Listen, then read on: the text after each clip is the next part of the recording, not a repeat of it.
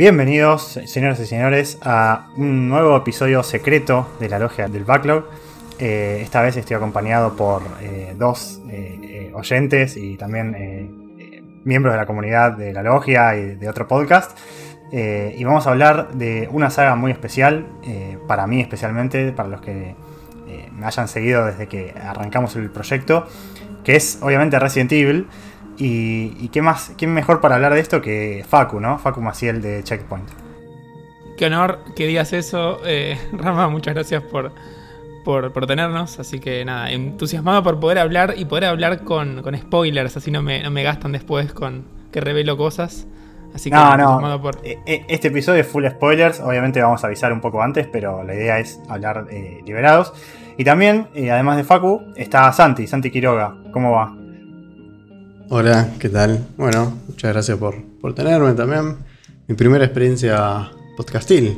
Sí, eso te iba a preguntar, eh, si, si, habías tenido alguna vez eh, grabado algo con otro, otro proyecto o algo. No, no, no. Eh, bueno, bueno, bueno, creo que, va a ir bien, pero... Bueno, Santi estuvo jugando conmigo medio en paralelo, bastantes juegos, los íbamos hablando ahí por el chat mientras, mientras jugábamos, así que él creo que hizo la saga completa también. Y de hecho tuvimos una, breve experiencia jugando un, un co-op del, del Revelations 2 que al final se pinchó, pero bueno, eh, los dos fuimos bastante en paralelo, creo que desde que yo arranqué con, toda la saga. Así que, bueno, la idea es, como ya comentamos, eh, hacer un repaso de toda la saga, de todos los que jugamos y los que no, eh, quizás algún comentario, capaz hay alguno que, uno jugó y otro no. con spoilers, siempre y cuando vamos a, avisemos un poco antes, por si alguno quiere saltar. Pero la idea es hablar liberados, sin, sin estar tapándonos la boca, o sea, poder discutir toda la historia, lo que pasó, lo que no pasó, lo que especular sobre lo que puede pasar. Y bueno, ir viendo cómo evolucionó esta saga, ¿no? Porque es, eh, una saga, creo que. Creo que sí, una de las más icónicas del gaming al día de hoy.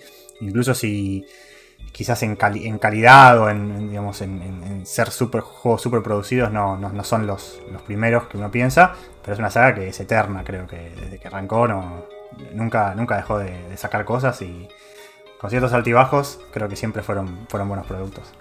Sí, totalmente. De hecho, eh, es muy curioso. A mí ahora me agarró como una. Siempre cada años me agarra una fiebre de Resident Evil violenta. Y desde que anunciaron la serie, que va a ser una mierda, pero desde que anunciaron la serie y mostraron el tráiler. Y desde que salió todo lo que salió ahora por la e, no E3, que se anunciaron el remake del 4, el VR del 8 y todo eso, me puse a jugar algunos de vuelta. Y estoy reservado. Tipo, iba a jugar solamente al 6 de vuelta. Me jugué al 6, al 3 remake de vuelta, al Revelations 1 y 2 de vuelta. Y ahora le pedí a un amigo de acá que me preste el Oculus Quest 2 para jugar al 4 VR.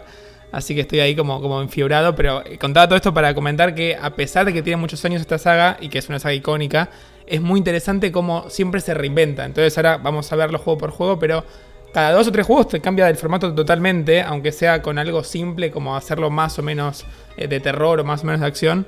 Pero es una saga que creo que se ganó todo y también teniendo en cuenta que hay muchos clones hoy en día, te das cuenta cuál es el que tiene presupuesto y cuál es el que no, aunque tenga todo el amor del mundo. Así que es una muy linda saga. Sí, es interesante lo que nombraste vos de, la serie ¿no? y, las, las películas. Eh, es una saga que también creo que tuvo varios spin-offs, no spin-offs, pero no sé si fue, habrá sido una de las primeras sagas de juegos que, tuvo adaptación a, película, ¿no? Estoy pensándolo bien porque las Resident Evil, las primeras, son del 2000, 2002, 2003, no sé 2000 es, sí, sí, son muy viejas. 2000 es temprano, sí. Y de hecho. No, eh, decía que, sí, son, son bastante viejas. No, no recuerdo bien los años, pero sí, 2002, 2003. Ahora sí. Obviamente esas sagas son completamente ajenas a los juegos. Tienen algunos personajes, pero son otra cosa. Tienen a Mila Jojovich que hace. No me acuerdo el nombre del personaje. Alice. Alice, 2002. sí, totalmente nuevo para la saga, que nunca lo nombran en los juegos ni nada. Pero bueno. Tienen tuvieron sus, sus temas de calidad, ¿no? quizás la primera fue la, la más tranqui, después medio que se fueron un poco por. Divagó mal, sí. sí. Pero fíjate que, como bien dijiste, eh, no sé si fue de las primeras para sí, porque hay muchas actuaciones pedorras, pero sí fue de las primeras que tuvo éxito, porque tuvo seis películas y vendió bien siempre. Entonces le encontraron la vuelta para hacer una película de videojuegos popular antes de que fuera popular. También está bueno. Sí. Sí, tuvo también, bueno, la última película es la de. ¿Cómo se llama? Eh, no, Welcome to Raccoon City. Welcome to Raccoon City. Welcome to Raccoon Esa es medio de bajo presupuesto, pero a, mí personalmente me pareció una buena adaptación de, de las historias de los juegos. Eh, y, bueno, después está la serie, una, una, serie animada, creo que ahora va a salir una serie live action que pinta ser bastante mala.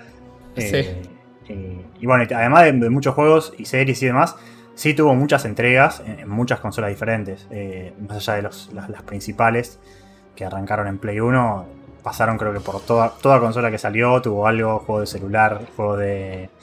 no sé, de, consolas portátil, consola de sobremesa, eh, sí, Capcom prostituyó los juegos por mucho tiempo y creo que los últimos años fue ya ridículo. Así que sí, sí, en todos lados. Sí, sí, sí. Eh, y bueno, y ya hablando de los juegos sí, eh, podemos empezar con uno que, que, yo no jugué, lamentablemente. Pero bueno, con el, Resident Evil original, ¿no? El, el, de, PCU, el de PlayStation 1. Facu, lo jugaste, no sé si Santi, pero no sé qué quieres comentar. yo lo jugué muy poco, allá Sé que salió allá por el 96. Obvio, yo lo jugué mucho, mucho tiempo después. Eh, un juego particular por su, por su voice acting, recordado, ¿no? sí, sí.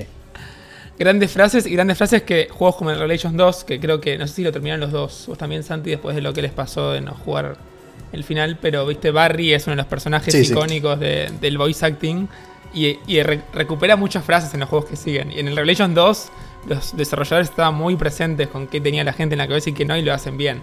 Cuando pasa el momento del final con el I have this, eh, son cosas chiquititas pero que te sacan una sonrisa de oreja a oreja, así que muy bien. pequeños guiños. Sí, sí, sí. Pero. Sí, yendo al. No, no, eso, que justo hablando del voice acting, eh, eh, creo que el Resident Evil 1 arrancó con mostrando que si bien era un juego de terror y, que tocaba unos temas así, survival horror, tenía su dificultad, siempre fue un juego, o, por lo menos eso parece ser, que no se tomaba del todo en serio algunas cosas, ¿no? Eh, bueno, la intro del, Resident Evil original, eso sí la vi en YouTube, es, parece, no sé, una película de bajo presupuesto. De, muy, muy eh, bajo presupuesto, sí. Sí. Pero también es verdad que hay que ponerse en la, en la época que hoy como que está todo súper conectado, tenemos todos internet, lo que sea. Imagínate en, ese, en ese año que no existía el internet como lo conocemos hoy y que no estaba el género establecido porque no existía y que recién de la Play 1. Entonces es como que es un mega hito y hay que hacer algo tan grosso de principio a fin cuando no existía. Hoy como que lo vemos con los ojos de hoy y se pierde, pero la verdad que alto juego para su momento. Sí, sí, obviamente sin todas las bases para, para una saga gigante. Pero bueno, si querés comentar algo más del, original, eh, no sé cuándo lo jugaste o si lo volviste a rejugar. Yo todos los Resident los jugué en su momento, de hecho el 1, el 2 y el 3 los jugué con mi papá cuando yo tenía creo que 4 o 5 años y mi papá lo, jugaba él, yo miraba y como que me asombraba. Ah, sos, de los, originales entonces, o sea, bien de chico. Born and raised con Resident Evil. Eh, pero me daba un cagazo, o sea, siempre tenía pesadillas con el juego, viste, cosas que los chicos de 5 años no tenían que ver, pero yo estaba fascinado. Y creo que mi experiencia empezó más por el 2, pero para no ir adelantado con los juegos, del 2 con mi papá saltamos al 1 y ahí es cuando conocí el 1. Pero el 1 era como más difícil porque creo que el 2 te hacía más amigable la exploración, el 1 tal vez se hacía muy duro al principio, tenías que aprender a sobrevivir como sea. Pero lo que tienes es esa estructura de mansión, patio y laboratorio. Eh, con mi papá llegamos a pasar todo eso como que te diga un año después de haber pasado el 2 directo. Y siempre tuve esa cosa de que era más duranga, pero una vez que lo jugás ya experimentado, que lo vas entendiendo vos, te das cuenta que, tenía esa, esa cosa de, bien de Resident, de ir y volver sobre habitaciones, encontrar la llave de un lado y abrir otra puerta del otro, tener pocas municiones, todas las bases del género, creo que el primer Resident las implementó muy bien. Y nada, eh, después lo que sabemos todos, ¿no? El juego clase B, el juego con dos campañas distintas, el juego que el canon oficial es que sobreviven tipo Chris, eh, Jill, Barry y Rebecca, pero no hay ningún final del juego que sobrevivan los cuatro. Entonces es como que es a interpretación. Y nada, eh, no quiero demorarme mucho para poder tocar todos los juegos, ¿no? Pero me parece que es, una muy linda puerta de entrada de la saga. En su momento lo fue. Eh, sí, sí, yo jugué, ahora vamos a comentar el, la, remake de ese juego, pero sí es cierto que creo que la, ambientación, la mansión, eh, es, creo que de los mapas más icónicos de toda la saga, y no sé si algún juego la superó en, calidad. Eh, y sí es cierto que, bueno, que el tema del canon que nombraste es también uno de los temas picantes de la saga Resident Evil, que es cómo se manejó el canon a lo largo de la historia. Creo que Star Wars obviamente fue más polémico, pero Resident Evil sí tuvo sus, temas y de hecho en los últimos años con las, remakes que se hicieron de los originales, eh, medio que eso se, volvió a, hablar. Eh, después, el Dojo, de nuevo, no lo jugué. Eh, o sea, el, el 2 original, digamos. Eh, no sé ustedes si. Bueno, Facu, además de Facu, si Santi también lo jugó, pero Facu. Em, sí, yo lo, jugué muy poco. Me resultaba muy particular el hecho de que podías arrancar con, cualquier disco. Eh, no sé, en ese momento lo veía como algo muy, muy copado, ¿no? 1998, ya tener los dos personajes, dos historias. pero no, no lo, no lo terminé en su momento. Eh, mucho tiempo después jugué, el remake.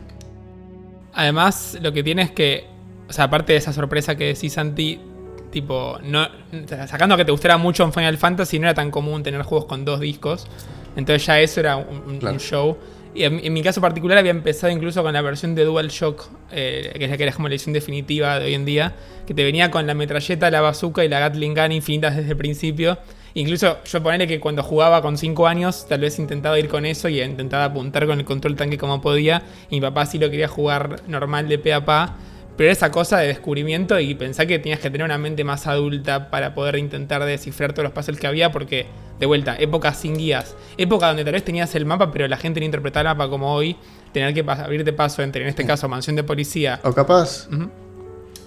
Eh, perdón, capaz eh, ni siquiera tenías los conocimientos del idioma, ¿viste? Porque no siempre llegaban los juegos en castellano. Eh, yo jugué el Dino Crisis 2, por ejemplo, en japonés sin entender nada. y también eh, en ese tiempo era, era mucho más complicado. De hecho, me, me extrabaste un recuerdo que mi mamá no sabe tanto inglés, pero en ese momento es la que más sabía, si se quiere, eh, bajo, pero la que más sabía, en fin. Cuando llegamos a esos puzzles, esos que tenías que tocar alguna perillita para algo, la llamamos a ella para que intente descifrar alguna nota que había, y con eso de a poco íbamos haciendo el puzzle, ¿viste? Que era esa mezcla de, tocar lo que pudiese tocarse hasta. Bueno, justo salió el puzzle, pero, pero sí, eran era buenos recuerdos y además era de vuelta ese juego que te imprimía terror y ahí sí la anécdota de chiquito de miedo. ¿Vieron cuando pasa toda la parte del disco 2, con el que se está jugando, que aparece Mr. X, que es este bicho gigante que te sigue todo el tiempo, que después lo supieron hacer en el remake? Hay una parte puntual que en el disco 1 vos llegas a un ascensor, que es como si fuera un tren, pero es un ascensor que va arriba abajo. Con el personaje de ese disco 1 te subís a eso y listo. Con el disco 2 tenés que irte como a un cuartito y llamar al ascensor para que suba de vuelta. Y cuando estás en ese cuartito es como si fuera una doble L de pasillo Tocas el ascensor, prendes una cámara y en la cámara ves la puerta de ese pasillo que entraste y ves cómo se te acerca Mr. X. Y era tipo, mierda, ese pasillo donde estoy yo. Imagínate de vuelta la mente de un niño de 6 años viendo eso, el cagazo que tenía. Creo que por años, no exagero. Siempre me imaginaba el, pasillo de mi casa y el bicho viendo por ahí caminando despacito. Pero tenía toda la, ambientación y, toda la presión de los bichos bien hecha. Desde eso, eh, te, conté una que está alejada, pero el, mismo la menor del principio, cuando te pasa por la ventana de la estación de policía y después te cae. Ah, sí, sí de arriba con la animación CGI barata del momento, pero ese barato que daba más miedo, no, es una cosa grosa atrás de la otra.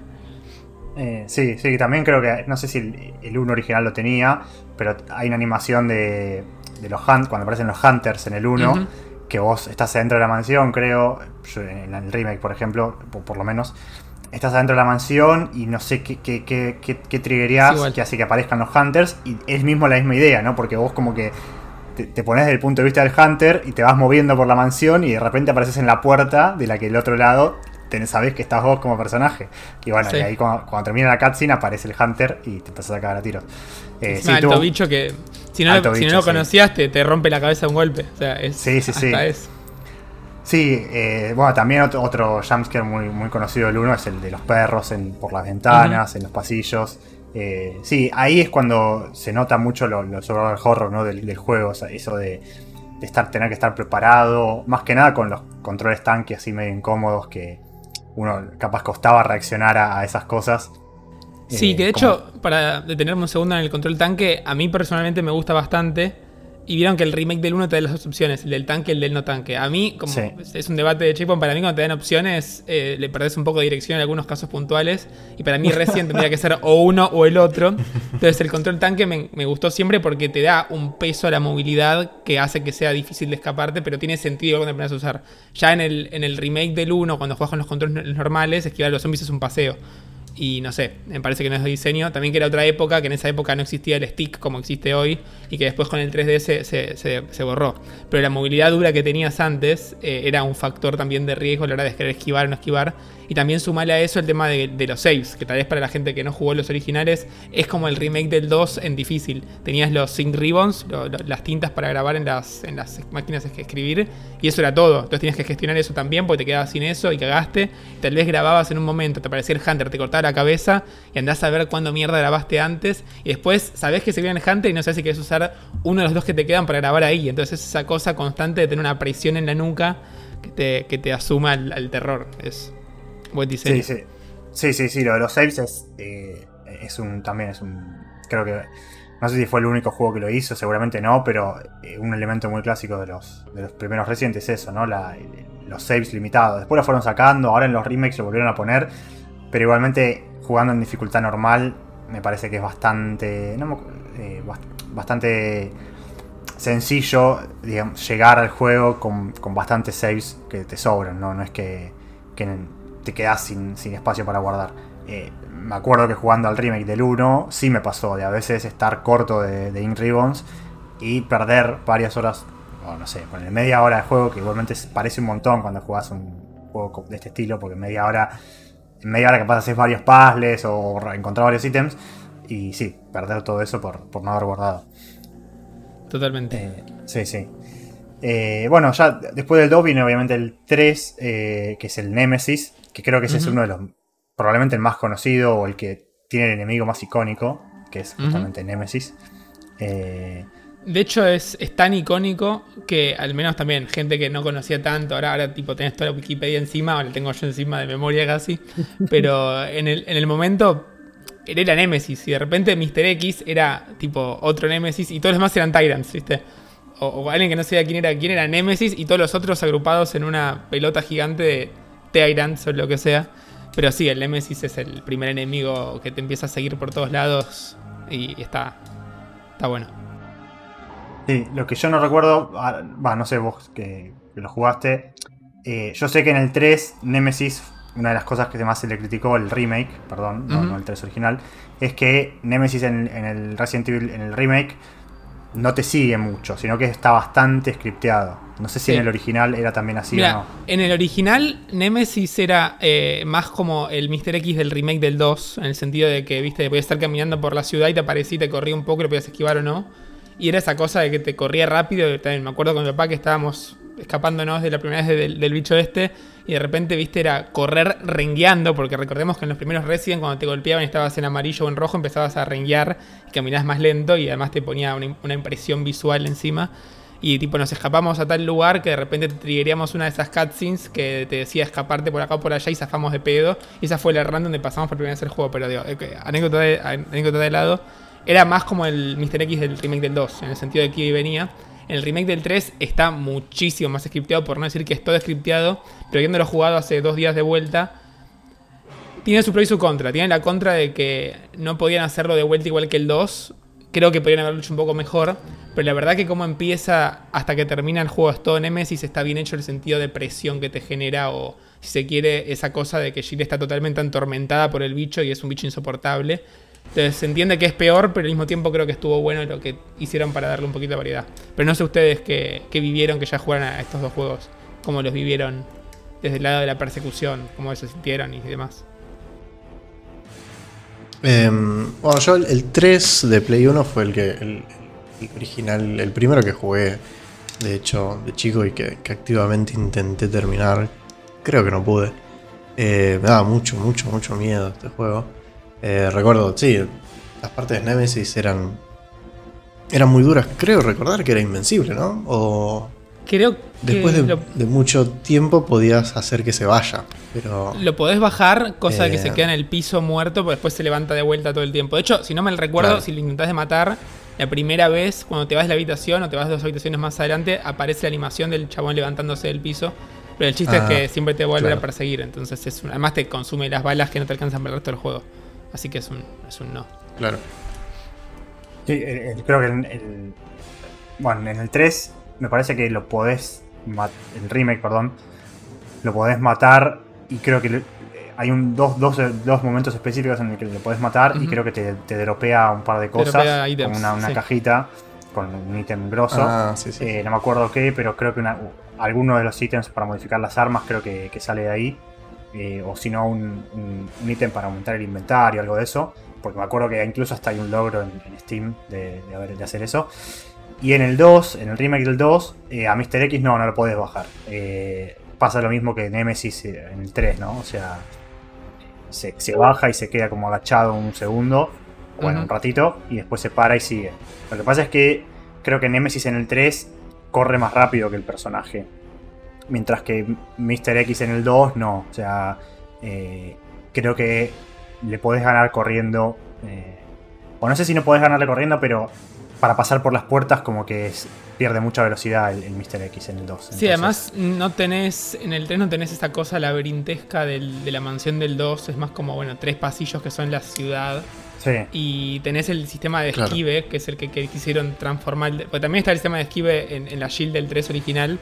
Pero para mí eso es lo que rompe un poco el juego, porque de repente, si sacás el timing bien, esquivas todo.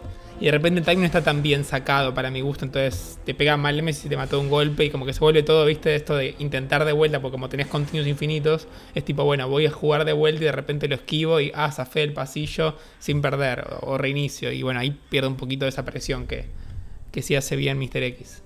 Pero nada, la vuelta, reglas sí. de juego. Sí, sí, y, bueno, esto también va un poco de la mano. No sé si, si el 3 original me parece que también lo tenía. Que a poquito Resident Evil se fue haciendo un un juego un poco más de acción, quizás que tan Survival Horse. Eh, de hecho, no sé si el 3 me parece que era más corto también. Mucha gente creo que se quejaba de eso comparado al 2. Eh, y un poco más de tiros, ¿no? ¿O no? el original, eh, o sea, sí aparecen más bichos y sí que para mí, ¿no? Van esperando más con las armas y todo eso, entonces empiezan a, a, expandirse un poquito más. De hecho, el 3 original es el que incluye el primer Mercenarios en su momento, que ya era pura acción con velocidad. Y de hecho el 2 original también te incluía un modo que no me acuerdo cómo se llamaba. No es el cuarto superviviente, pero es un modo tipo Battle no sé qué, que también es una especie de mercenarios. Que de hecho puedes trabar a Chris, que mucha gente no sabe que, se puede trabar en el 2 como parte de este modo. Eh, pero sí, eh, gradualmente se va haciendo así, pero en esta generación por ahora es más un tema de evolucionar sobre lo que iban creando que de darle dirección específica de, acción. Sí, sí, sí, de acuerdo, estoy porque eh, creo que las tres entregas dentro de todo se mantienen bastante sobre el horror eh, y, sí mantienen la, vista y son no, en tercera persona pero va es tercera persona pero es como con cámara fija y eh, con eh, control estanque. Que también bueno para más para cerrar pero quizás vale la pena mencionar que si no me equivoco los, los, tres Resident Evil tienen los, fondos pre-renderizados no es así y eso, eso que para la época creo que les, permitía tener cierta fidelidad gráfica eh, y no perder tantos recursos en, eso y concentrarse más en los personajes, ¿no? Es que de hecho hoy si agarrás, eh, adelante un segundo, pero el Code Verónica, que es el que le sigue a estos juegos, es el primer Resident Evil que está hecho con las cámaras fijas, pero al mismo tiempo tiene fondos 3D, que de hecho se ve porque se juega más con la cámara, pero si jugás hoy, se ve mucho mejor el 1, 2 y 3 por los fondos pre-renderizados que el Code Verónica, por este tema de que son un poquito más atemporales, como te pasa con un Final Fantasy 7 u 8. Entonces, la verdad que fue una buena decisión. Eh, y bueno, y en cuanto a historia, si queremos, antes de, seguir con la siguiente generación, podemos hablar un poquito de la historia de estos primeros tres. Después, cuando hagamos los, remakes, podemos volver a nombrar algo, pero eh, la historia por acá era bastante, dentro de todo, tranquila, entre comillas, ¿no? Era muy concentrada a, bueno, una ciudad eh, o, o lo que pasa en los alrededores de una ciudad durante una epidemia zombie o bueno, un escape así biológico. Eh, pero sin cosas, más allá de que Nemesis era un bicho bastante loco y que bueno, estaban los, los leakers y demás, era un juego dentro de todo eh, muy concentrado en el tema zombies, ¿no? Sí, sin mucho más que eso. Eh, sí, hay algo gracioso ahí que justo ayer streamé el, el 6 y lo comentamos en el chat. Que de repente es verdad que hoy nos parece raro que aparezca un bicho gigante, no sé, viste, una, un, lobo feroz zombie de dos metros y medio. Pero incluso en Resident Evil 1 estaba el gusano gigante, la planta mutante, en el 2 parecido, ¿viste? Tenía siempre algún bicho raro, pero es verdad que el, envoltorio de todo era como que estaba más comprimido y no es que tenía la escala global que supo tener después. Sí, aparte, sí, yo, creo que también en el 1, por ejemplo, estaba la serpiente gigante, pero era una serpiente. No, era una serpiente gigante, tal cual. seguía siendo una serpiente, no era tan grotesca. Creo que después medio que se fueron a el bicho que es, abre la boca y le sale tipo una, cosa de adentro y se desarma. Eh, bueno, no sé, el, enemigo, por ejemplo, del 4, el, jefe final del 4, que es un tipo que abre la boca y le sale un ojo y de repente se transforma en una araña, todo así gigante. Mientras que en los primeros era bueno, es un, un lagarto, tipo el Hunter es como un lagarto grande, tipo genéticamente tocado. O no sé, los perros eran perros, que también eran medio zombies, pero seguían siendo perros. Eh, creo que después fueron como más para tenías la Los, los outsiders que podía hacer, no sé, Birkin, el, científico del 2, que sí tenía el, ojo en, el hombro, pero es verdad que era como una evolución más lenta y no se transformaba en un. Bueno, el final en el tren se transforma en ese bicho.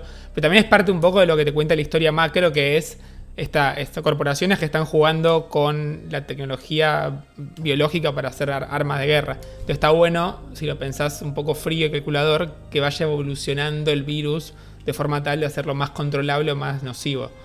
Eh, o sea, creo que les sería de casualidad y, podemos decir que queda bien ahora, pero es verdad que en su momento es como que podían haberla flasheado un poquito de más. Pero es parte de, Sí, sí, sí. Sí, es parte después de lo que es, como fue evolucionando, ¿no? Y bueno, estos primeros juegos obviamente eh, asientan las bases de los personajes principales de la saga, que son eh, Leon, Claire, eh, Chris y Jill, ¿no? Y Jill. mayor y menor medida, después aparecen algunos, desaparecen otros, pero esos cuatro, y bueno, y Wesker como, como antagonista principal de, Claire, de verdad, son como los, personajes principales de la saga. Y, sí es verdad que era como más contenida, ¿no? O sea, siempre era algo más bueno. Una empresa en, una ciudad que está haciendo experimentos en este laboratorio y bueno, a ver qué pasa. Eh, y después como que fue expandiéndose cada vez más a lo que fue el 6, por ejemplo, que ya es una locura. Eh, sí, pero bueno, de hecho...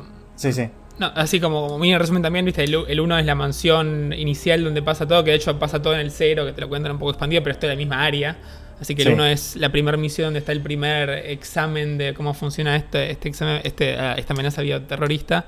El 2 y el 3 son escaparse de Raccoon City. Y de hecho, no lo comenté antes, pero todos saben que el 3 original iba a ser como una expansión, no sé qué formato iba a tener, pero no iba a ser el 3-3, iba a ser como más como si hoy fuera un DLC y terminó siendo su propio juego por desarrollo pero era todo parte del, de lo mismo. Hasta que salieron de Raccoon City pasó mucho tiempo, más en esa época que salieron un poquito más espaciados los juegos, se conocía menos. Sí. Eh, después, bueno, está el, vos ya lo nombraste, eh, el, el, Code Verónica, eh, que ese, ese como parte de esta primera trilogía, si se quiere, o demás, porque sigue la historia muy de cerca.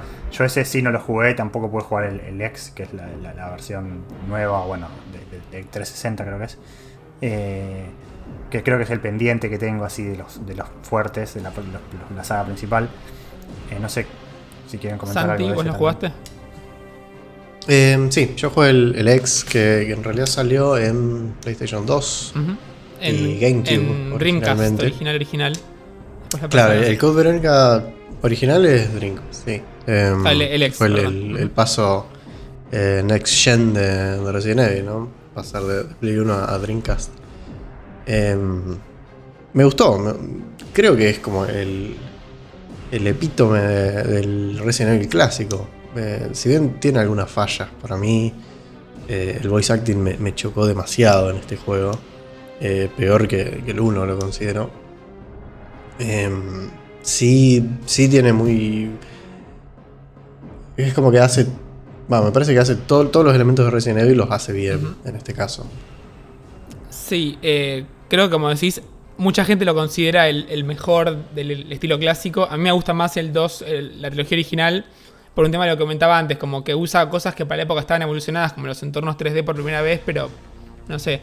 Y a mí la ambientación, que era el primero que se iba de Raccoon City y todo eso, que se iba más a estos pueblos o esta prisión que estaba más por algún lugar de creo que Europa, tampoco me gustó tanto como me gustan otros settings, entonces es más personal como, como, con el Witcher, ¿no? Bien de, bien de carne. Pero, pero sí me parece que es un lindo juego. Y, vos, por ejemplo, antes estábamos hablando de ustedes que se metieron más en la saga de verdad, digamos, ahora, que conocen los que están ahora y no tal vez fueron a la, época donde eran juegos 3D. Está bueno, eh, juegos isométricos, perdón. Está bueno que puedan jugar a este como un ejemplo de lo que era, a ver si les gusta el sistema de combate, a ver si se sienten cómodos con la cámara y demás, para después irse más para atrás. Por ahora que es un lindo juego.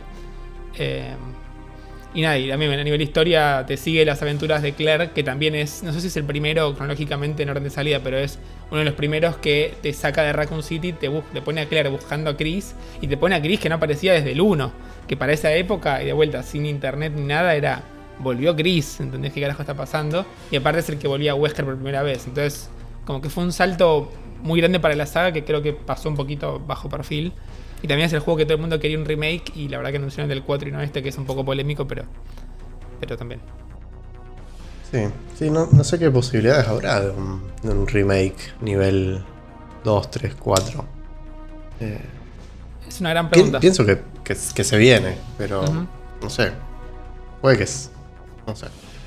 No creo que hagan el del 5. Claro, sí, cronológicamente. pero algo tienen que hacer. Claro, sí, eso sí, es verdad. Es como que quizás llegar al 5 es demasiado para un remake, entonces habría que concentrarse en los, los anteriores que todavía están ahí medio la nebulosa. Especialmente creo que es el Code Verónica el único, porque ya como para cerrar esta, esta primera parte de, la saga, el que viene es el 0 y al toque creo que, o no sé si un poco antes o después, vino la remake del 1, ¿no? Eh, eh, para, para, Dreamcast creo que. Creo, que el, creo que el remake eh, fue, antes que el 0. Del de GameCube. Es una buena pregunta. Ah, sí, sí, sí, es verdad. Estoy mirando en Wikipedia, sí.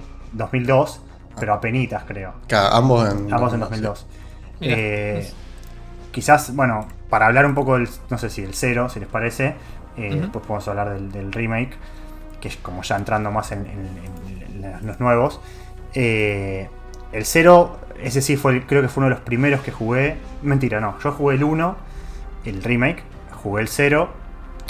Y digo, no, perdón. me voy a retraer los pasos. El primero que jugué fue el 4 yo, en Play 2, hace mucho tiempo. Claro. Eh, pero bueno, dentro de esta seguidilla que hice este, el año pasado, el primero que jugué fue el remake original, después jugué el 0. Ahora sí me ordené. Eh, el 0 creo que eh, está bueno. Sí es un juego que me parece que se toma mucho más en chiste muchas cosas. el, antagonista del cero es, no sé, siempre me pareció malísimo. Eh, un tipo muy, no sé, todo eso de las babosas que salen de la boca y cómo habla, como muy raro. Eh, sí es un juego que le hace mucho honor al, al original, o me parece a mí por cómo arranca en, ese tren que después termina siendo una mansión, como una versión más chica de la mansión del, del 1, de cierta manera, que en la historia es como la, habitación de, entrenamiento, algo así de, de, Umbrella antes de... O sea, el lugar en el que las tropas de Umbrella entrenan. Eh, pero sí es un juego que es, es como medio raro. Y tiene esto, ¿no? De los dos personajes. Tenés a Rebecca por un lado, que aparece en el 1 y es como un personaje muy secundario. Y después tenés al otro que creo que es Billy, ¿no? Billy, sí. Eh, sí. Billy Cohen. Que después ese se borra completamente de la saga. Eh, el primer cabo, cabo sueldo, diría, ¿no? Desapareció para siempre. De hecho, creo que no quiero poner en piro como pero eh, el primero original técnicamente es Carlos, que nunca más se sabe nada. ah, verdad, el tiene, Billy. Y eso también lo, de Carlos, un poco... al, perdón, al revivirlo en la remake, como que bueno, Parece que no se olvidaron, pero el, otro sí. Y aquí hay una cosa rara de los Resident, y me voy un segundo por las ramas, después volvemos al cero, eh, que es que yo personalmente no me gusta que hagan esto. A mí me gustaría que todos los personajes vuelvan en algún momento o que de repente aprovechen para matarlos, pero si se fijan en todos los Residents que vamos a hablar de ahora en más, todos tienen algún personaje secundario o, principal en la saga que no aparece nunca más. Todos. O sea, Carlos, eh, Billy, mm. Billy, eh, no sé, ponele... Eh, Jerry, que igual Jerry, digo Jerry no, la, del Ashley, perdón. Ashley, eh, Shiva, eh, todos los compañeros del, 6. Entonces eso es lo que hace Resident siempre, pero de repente cuando queremos mucho un personaje nos da un poco de bronca que no lo vuelvan a usar un poquito más, ¿no? Pero tampoco sé si criticarlo porque creo que es un poco propósito, tipo, bueno, te metemos este personaje, pero después no te alimentamos tanto al universo para no hacerlo tan denso. Y es una decisión que se me parece muy adrede, que parece que no, pero no, no sé, como no tengo decisión tomada en eso. Me gustaría que en algún momento vuelvan, o que aprovechen las películas para hacer algo de eso, o que aprovechen a hacer revelations infinitos para contarte una historia más de estos personajes, pero, pero es un poco raro. Y sí, Billy es el primer. aunque sea darle un cierre, ¿no? sí, y si querés, Carlos se fue en la gloria, Billy quedó ahí, tipo, ble por lo menos mostrar que, existen y que, saben quiénes son. O sea, que como que, que, Capcom no queda como que, bueno, dejen de meter personajes y capaz desarrollan alguno que ya existe. Porque si bien hay algunos que quizás lleva por un tema de historia, como ella estaba en África, qué sé yo, no, la meten en Estados Unidos, bueno, no sé, este Billy podría ser que después de lo que pasó en el cero se vuelve parte de, no sé, de la, no me acuerdo cómo se llama, la, agencia que combate, BSD, ahí está. Eh, el cero lo que sí tenía, que a mí no. eso sí me pareció medio flojo. Si bien estaba bueno el tema del. del el mapa y ya, te, ya digo, los, la reminiscencia a, los mapas del 1. Tenía un tema con el inventario, porque vos podías controlar a los dos personajes por separado y no tenías caja de inventario. Tenías que. El piso. Tenías el, suelo. O sea, era, fue uno de los primeros juegos que creo que. de los Resident Evil, que te dejaba tirar ítems, porque en general los juegos, los Resident Evil, cuando uno descarta un ítem, lo pierde, salvo que sea un ítem de historia, que no lo puede descartar. Este juego te dejaba descargar, descartar todo, e incluso te lo marcaba en el mapa, o sea, te, avisaba que en el mapa estaba ese ítem pero no tenías manejo de inventario. Y, o sea, no tenías eh, una caja en la que guardar cosas. Y el juego tiene un, poco de backtracking que si vos no sabés que tenés que llevarte ciertos ítems de un mapa al otro, o el juego tiene como el. Tiene la mansión, el tren, la mansión. Eh, después creo que tiene como un subsuelo, un laboratorio. Y después vas como una planta purificadora, si no mal, no, recuerdo. Eh, y pasa eso, que si vos te olvidas un ítem que necesitas y el juego no te avisa. En un mapa tenés que volver, a los mapas anteriores. Después los mapas como que está bueno, que si mirar al 2, los mapas como que se van cerrando entre sí, porque todos los mapas empiezan a tener eh, eh, atajos para llegar a los mapas anteriores, de cierta manera, puertas que se abren o una escalera, lo que sea. Pero sí te obligaba a hacer eso, ¿no? A, volver a... para agarrar el, arma esta, que es como, el, un arpón que vos usas para colgarte por agujeros hay dos o tres momentos en la historia en que tenés que usarlo. Y generalmente, como ocupa dos espacios, y vos tenés seis nada más, o ocho, no me acuerdo, siempre ese ítem lo tirás lo antes posible, porque solo sirve para eso, ni siquiera te sirve como arma. Y siempre me pasó de tener que volver a buscarlo. Y si, vos esquivaste a unos zombies a la ida, a la vuelta tenés que volver a esquivarlo. O sea, eh, como que es, es, una molestia bastante grande esa. Sí, se extrañaba el, baúl. sí, sí. sí. De hecho, a mí me pasó lo mismo. es el único juego que no rejugué, que para mí es raro. Y es eso, para mí el tren era fantástico. Yo en su momento, hay, un lugar que, es un lugar que conozco yo y Guille de Checkpoint porque estaba cerca de nuestro colegio, con años de diferencia obviamente, que en su momento podías ir tipo ciber y jugar a la GameCube por una hora por, no sé, 10 pesos. Y ahí jugué por primera vez el Resident. Y era tipo esa hora para intentar de pasarse el, pasar el tren. Entonces el tren sí me pareció fantástico porque tenía todo lo bueno. Una vez que vas a la segunda parte que decís, Rama, eh, viste que se pone denso y toda la parte del inventario empieza a hacer agua por todos lados. Yo me acuerdo que tenía el hall central como caja gigante. Tipo, las plantas estaban de la izquierda de la escalera, las, balas a la derecha. Y era medio choto. Creo que eso lo, lo hace como medio difícil de querer rejugar. Eh, como no tienen los otros. Sí, y aparte creo que era un juego difícil. Eh, por lo menos a mí el cero me costó en ciertas partes. Tiene enemigos bastante difíciles. Tiene el enemigo ese que está hecho como de, de, babosas, que como que se estira. Y siempre te lo ah, encontrás en, pasillos muy cerrados y el bicho como que se estira y te puede pegar de lejos. Y tener que ir y, volver por esos pasillos. Claro, y tenés que, tener que ir y volver por esos pasillos eh, para agarrar ítems que te habías olvidado mm, era un parto. O sea, ese fue un juego que, realmente en, algunos eh, momentos me costó mismo en un momento que se separan tus personajes y como que Rebeca se cae creo que en un pozo y vos con, Billy tenés que ir a salvarla, algo así. Y aparecen como unos monos, unos, unos chimpancés que, saltan y que son reagresivos. Eh, no me acuerdo si es así o al revés. Que, se cae Billy y vos con Rebeca tenés que ir a buscarlo, algo así. Me suena, pero, pero sí, tuvo un par de partes en las que me pareció difícil. O sea, lo tenés que repetir varias veces y, sale, ¿no? Pero eh, me pareció más jodido quizás que otros.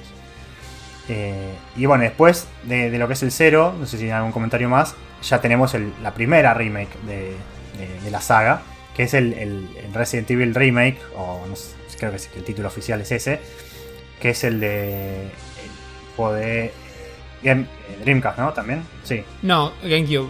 no, de GameCube. Y que fue como la, remake del 1, ¿no? Eh, completamente. Era una época que era. Era poco raro, ¿no? Tener una remake. Aparte un juego relativamente, o sea, tenía 5 años el Resident Evil en, el, en ese momento. Sí, posta que sí, era, raro y de vuelta, no había tanto internet como ahora, entonces como que tipo, che, salió, no sé, no, no sé si nivel X ya estaba muerto, pero pongámosle que era nivel X. Que decían, che, salió este juego para para que es el, 1 pero se ve mejor. ¿Qué, ¿Qué, carajo es eso? Es verdad que era una experiencia distinta en su momento. Y, de repente agarrabas de oído, entonces de repente escuchabas que estaba Lisa Trevor, que es este personaje que era el hijo, la hija del arquitecto de la mansión que lo habían capturado para hacer un experimento.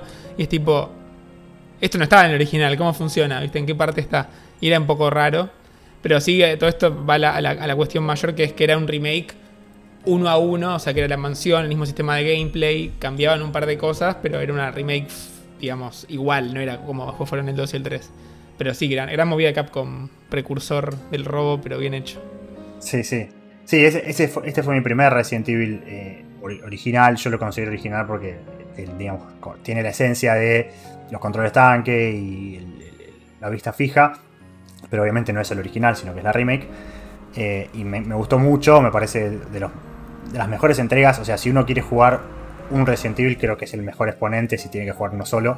Y si no, si no quiere jugar los viejos de Play 2, eh, de Play 1, perdón, por lo menos el remake tiene que jugarlo porque tiene que entender cómo era un Resident Evil original. Después, el resto, si no quiere que juegue las remakes, de última, si quiere jugar algo más moderno. Pero sí el 1, más que nada porque se, después, como que creo que para, para, para Play 3, Xbox y, y, PC salió como la versión HD que creo que ya lo, actualizó a 16.9 y me parece que no, hicieron ninguna rim, o sea, no es que lo, hicieron un... No tuvo remaster. Claro, no tuvo remaster eso, perdón. Eh, pero sí creo que tocaron un poco las texturas y lo dejaron bastante jugado, o sea, visualmente se ve bien, no es que es todo poligonoso, obviamente las texturas son texturas de 2010, no sé cuándo se hizo la, eh, el remake. Pero este. casi que envejeció mejor que el 5, ponele, o que el 4. Claro, para hacer claro porque se lo nota más. Se lo nota más. Eh, de hecho, pues, hasta podés jugar con las, versiones de los personajes del 5, si querés. El 5, está bueno. Pero. Porque lo, los puedes jugar a Chris así todo, todo paposo y gigante. Pero. Eh, Romper rocas. Como que creo que es una buena. Una buena o sea, un, buen remake y, obviamente un juego esencial. Y sí creo que no, no, es verdad, no tocó mucho de la historia, pero bueno, agregó lo de Lisa Trevor, y algo que no nombramos quizás en los otros Resident Evil, eh, el juego tiene siempre ¿no? esto de leer los leer documentos que encontrás y ir enterándote la historia de apartes. Que a mí esas cosas siempre me gustan, no sé, me encanta enterarme cómo funciona el mundo. Me acuerdo que hay una nota, no me acuerdo cómo se llama, cómo es exactamente, pero que es la nota de un tipo que, un, científico de Umbrella, que dice que le empezó a picar un poco la piel, no sé qué, y como que vos vas leyendo día tras día, como que le pica cada vez más, y en un momento como que se arranca un pedazo de carne, y al final como que lo único que dice creo que es Ichi Ichi, que es como que ya está hecho zombie, no, no sabe hablar nada más, y habla de que le, pica algo. Y esas cosas son pavadas, pero está bueno leerlas, ¿no? El Ichi te lo ponen en la película después, en la última. Claro, es verdad, sí, sí. A, mí me pasa que es verdad que están, están re bien escritas esas cosas y son todos diarios así medio turbios, oscuros. Como claro, lo de, lo de, Lisa Trevor es, es, terrible porque vos lo lees y creo que hay una cosa con que la mina me parece que le saca la piel a la, a la, madre y se la pone a una mujer porque cree que la madre la mataron, no sé qué, y ella se da cuenta y por eso tiene toda la cara tapada con una bolsa. Es bastante oscuro, o sea, verdad, sí. Eh, tiene toda una cosa, ¿no? Porque, o creo que como que la madre se muere, entonces le hacen creer que, que, otra mina es la madre y ella como que se pone medio violenta y le arranca la cara a la otra mina porque diciendo, bueno, soy mi mamá o una mierda así. Ah, Súper re oscuro, pero, pero el enemigo encima es re oscuro porque es una, una es una chica, pero va, va así arrastrándose. Sí, toda encorvada, con las manos atadas. Eh, que eso, eso en el, en el 1, en el remake, te hace cagar un poco en las patas cuando escuchas el ruido de, la cadena arrastrándose. Y que también es eh, invencible. Es el, también es invencible, sí. El formato Nemesis. Sí, sí. Eh, no, no, la verdad que sí. Es, es un muy, muy buen remake y creo que, de nuevo, creo que todo el mundo debería jugarlo, ¿no? Si, si quieres jugar un Resident Evil, obviamente. Sí, de hecho, si quieres hacerte el camino de todos los juegos seguidos, podés jugar el Resident 1 Remake y no el original porque son muy parecidos. Ya después con el 2 y el 3 pasa que son gameplays totalmente distintos y son dos juegos completamente diferentes. O sea, puedes jugar al 2 remake y quedarte con ganas de más y jugar el 2 original porque tiene otro formato y viceversa, pero no es como que uno reemplaza al otro y en este caso puntual es el único caso de toda la saga que podés considerarlo un reemplazo si quisieras. O al revés, si jugás al 1 y querés jugar de vuelta el mismo juego con gráficos más lindos, podés hacerlo. Sí, sí, sí, podés considerarlo como una versión eh, mejorada, pero que respeta la esencia del original, ¿no? Eh, creo que también tiene algunas las cosas de, digamos, de, no sé, poner, creo que el reload, pues me parece que es automático de las armas, no sé si el original tenías como que entrar al inventario y combinar las balas con las armas. Eso no me acuerdo cómo era, pero creo que el remake lo tiene normal. O sea, normal, digo. Eh, tiene el automático cuando te quedas sin balas recargas. No me acuerdo. Eh, es una buena pregunta, bueno. Pero sí creo que es. Y también quitan el, los controles tanques. Sí, eso, sí. Sí, obviamente. Seguís teniendo la vista isométrica. Bah, isométrica otra vez. Eh, fija, pero no, no son controles tanques. Podés como. Que también eso tiene un tema, ¿no? Que vos eh, como la cámara cambia de, acuerdo, como que vos pasás por un lugar y la cámara cambia de, ángulo, te termina pasando que eh, lo que vos antes era para adelante, cuando cambia la cámara es para atrás. Pero el juego como que tiene eso de que si vos mantenés el joystick y no lo soltás, te respeta la dirección anterior, pero de repente te, das cuenta que, tu, personaje, tu personaje viene hacia vos, pero vos estás apretando para adelante, entonces tendrías que apretar para atrás, y cuando haces eso como que el personaje se da vuelta. Eh, sí, sí, genera confusión. Sí, sí. Siempre me pasaba a poner, eh, pasas un pasillo y te cambias de vista y como acomodas el joystick y volvés a la vista anterior y volvés a acomodarlo y volvés a la anterior. me están dejando ganas de jugar el remake del 1 de vuelta. Encima me quedé... En su, momento no lo jugué en GameCube, no, tuve GameCube, lo había jugado cuando salió para Wii, que había salido como Archives, no sé qué poronga, era uno de los que habían sacado, ese y el 0, que ahí jugué los dos. En Wii lo pasé con los dos personajes y cuando lo jugué, creo que lo habían regalado en Plus o en Gold, en uno de esos, creo que en Plus. Y lo jugué solo con Jill, entonces podría jugarlo con, con Chris. para jugarlo. Con Chris en el traje del, del 6. Claro, 6. Sí, todo, todo así duro, gigante. Eh, con, con aspecto de romper, eh, piedras con la mano. romper rocas. Eh, dos cosas que quería comentar antes de saltar al, al, próximo, al, próximo, creo que ya última sección de juegos. Que hay dos cosas que hace Resident bien que luego lo comparaste con Star Wars antes y me parece una buena comparación. Eh, que por un lado, Resident hace esto de reescribirse o reinventarse, pero al menos hasta ahora, y Dios quiera que no lo cambien porque me parecería espantoso, siempre los hitos principales de cada juego se mantienen. Entonces no es que de repente el 2 te cuente una cosa y el 2 Remake te cuenta algo totalmente distinto. Te cuentan lo mismo. Entonces vos sabés cuál es el canon oficial. Vos sabés que eh, Leon se encontró con Aida, que Aida como que parecía que se murió, pero no se murió, pero eso te lo cuentan después. La historia importante lo sabés. Y eso es lo que importa de Resident y por eso se puede dar ese gusto de ir y volver. Y yo creo que en el remake del 4 van a hacer lo mismo, no te van a cambiar nada de lo esencial que ah, digamos, se alimenta el lore de la saga, que eso me parece genial. Eh, y la otra que hace Resident como Star Wars es que de repente en los juegos que está sacando ahora, que lo vamos a retomar más al final del, programa, te cuenta cada tanto algún juego que pasa antes, y el primero que hizo eso fue el 0, que pasa antes. Y para mí, sacarte una precuela con una historia que ya sabes cómo los personajes terminan porque lo viviste después, es medio choto si no lo hacen bien.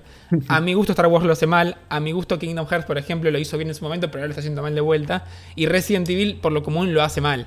O sea, con el 0 puede ser que no tanto, pero por ejemplo el Revelations 1, de repente te cuenta algo que pasó antes del 5, cuando ya salió el 5, y es como que, eh, no me interesa tanto lo que me estás contando porque sabes que no le va a pasar nada allí, lo que no va a pasar ninguna relación fuerte que te cambie un poco el destino del juego. Entonces eso es polémico. Creo que Resident debería dejarse de joder con eso y empezar a hacer todas cosas que vayan para el futuro. Y pareciera que lo va, está empezando a hacer hace un tiempito, pero bueno, vamos a ver cómo sigue evolucionando ahí. Sí, sí, como último comentario, quizás antes de pasar, eh, por lo menos de mi parte, eh, resalto eso de que, los juegos dentro de su canon como que mantienen los hitos importantes y después los detalles son como borrosos. Por ejemplo, en el 2, eso que decís vos, ¿no? ¿Quién, quién es el que entra primero a la, estación de policía? Eh, bueno, eh, Claire se encuentra con Jerry, la salva, Leon se encuentra con Ada, y bueno, cada uno hace como lo suyo, pero incluso mismo dentro del juego, ¿no? O sea, el propio juego se contradice porque te termina pasando que si Leon entra a un lugar, Claire se supone que llega una hora después y todos los puzzles están desarmados de nuevo. O sea, es como que alguien fue y, cerró todas las puertas, sacó todos los medallones de todos lados y dijo, toma, te lo dijo de nuevo así. Y el juego nunca se para a preguntar, che, ¿qué es lo que pasó en realidad? Como que el juego te dice, mira, acá tenés dos historias, jugá las dos versiones. Y sacate lo principal de cada una. Y bueno, el resto. Lo mismo con Chris y Jill, que vos lo dijiste en el 1. Eh, nada, o sea, quién se salva, quién salvó a quién. Si, si lo, atraparon a Chris, lo salvó a Jill. Si no lo atraparon a Jill, lo salvó a Chris y Rebecca solo está con Chris y Bill, eh, no, eh, Barry está solo con, con, Jill. Pero bueno, salen los cuatro y está todo bien, listo, chao. Que lo importante de eso es que el juego lo hace a propósito y lo fomenta, no es que el juego intenta no hacerlo pero se equivoca cada dos minutos o que se lo pasa en un juego y después todo lo demás es perfectito. Entonces, al, abrazar ese error a propósito, eh, creo que le da un poco más de, sentido y si querés no, no es una molestia como si lo sería si no fuera a propósito. Entonces está, está bien. Claro. Bueno, eh, ya cerrando, digamos, quizás la primera, los primeros juegos. En el medio creo que salen los, están los Outbreaks de Play 2. Está el The Dame, que es un juego en Rails. Juegos, Eh, juegos online. sí, sí, sí, de Play 2. Eh, pero creo que para no tan, capaz de extendernos tanto, vamos a seguir con la, con la saga principal. Después alguno quizás nos puede comentar en, el- en- en el episodio si, si jugó los otros juegos. Yo el Outbreak original lo jugué muy poquito en Play 2. Pero también no entendía mucho el tema del idioma en ese momento, del inglés. Y bueno, mucho, mucho no, no le enganché la onda. Y bueno, seguí con el 4. El 4 creo que fue la gran, la gran explosión de popularidad y la gran puerta de entrada ¿no? a la saga para muchos. Eh, porque es un Masificación juego que- absoluta. Exactamente, que rompió completamente con lo que era Resident Evil hasta ese momento. Eh, Sí. nada, tenemos un juego en... Con- controversial. Sí. Un poco, ¿no? Eh, el cambio de, cambio de cámara creo que fue lo más impactante. Famosa frase de, de Mikami. Si esto sale de GameCube me corto los huevos. y, y bueno, así, así quedó, ¿no? Se Los cortó y se los puso de vuelta tantas veces que está como empezó. ¿eh? Sí, Se sí. un año le duró eso. Ya salió Play 2 ahí nomás. Y, y bueno. Encima. Eh, creo que también me. Ah, perdón. no, sí, sí, sentí. No, sí. No, que. Eh, creo que en, Pasa, pasa, pasa. en mi caso fue. Creo que también fue el primero que. Bueno, no, el 3 habrá sido el primero, pero el primero que terminé fue el, el 4 en, su versión de PC, que era bastante. un port bastante barato. Eh, pero bueno, lo, disfruté mucho. Eh, en mi caso fue el primero que jugué así seriamente, que yo recuerde. Quizás, la- por fuera del Outbreak. Eh, pero fue el primero que completé en Play 2. eh, y sí, también lo disfruté mucho, pero sí es otro estilo de juego, ¿no? Yo que no había jugado los originales, quizás no lo sentí tan así. Pero eh, obviamente cuando ves cómo, cómo eran los otros, te das cuenta. Pero sí fue un cambio, no solo por la cámara, que también fue, fue lo más. eh, creo que lo más polémico. Pero también fue un cambio de dirección en cuanto a el estilo de juego, ¿no? Un juego mucho más. Mucho más de shooter, mucho menos de terror, aunque tiene la escena, la, escena de los regeneradores, creo que es, eh, por lo menos para muchos, debe ser una de las partes más, más, más icónicas de la saga. Quizás no. las- los regeneradores, los enemigos que, que aparecen en el laboratorio, en el freezer. Ah, sí, sí, sí. Eh, regenerador, creo sí, creo que se llama regenerador. Eh, incluso, claro, como, como eh, sucede en España, se, se llama regenerador oficialmente, no es Claro. regenerator. Eh, Ah, claro. y bueno, la, escena esa que vos entras al freezer y como que des- desconectás el freezer para, para, para que se descongele un ítem, algo así, de repente como que escuchás que se cae un cuerpo en la otra habitación y cuando te das vuelta tenés la respiración esa a lo Darth Vader atrás y el enemigo ese que se mueve así medio errático es como una momia gigante y eso es como que te hace caer un poco en las patas, tenía el tema de que le tenías que disparar con la mira térmica, o sea, tenía su dificultad, pero era un juego mucho más de acción, ¿no? En general era un juego de, de ir a los tiros a todos lados. Sí, creo que acá el juego empieza a experimentar con todo esto. Y además, de vuelta, con el diario del lunes, como que todos lo vemos como, ah, era. Pero en el momento, y corrígeme si me equivoco, no existía la cámara sobre el hombro. No sé si fue el primer juego que le implementó oficialmente y después se le No copiaron muchos Sí, no, sé si fue el primero, porque creo que es difícil decir quién fue el primero, pero seguro fue el primero que la popularizó, seguro. Eh, Pero antes era todo, o, o tercera persona, tipo, no sé, como, como que Uncharted de hoy, tercera completa, sí, sí. O Sí, primera, como en- sí. primera. Claro. Sobre el hombro, sí, sí. sobre el hombro Sí, sí, sí. no existía como, como se conoce ahora.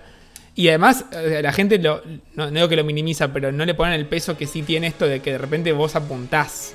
Literal, no es que apuntás direccionalmente como Claro. los viejos, sino que le apuntás a la pierna, a la cabeza y podés jugar con eso mucho.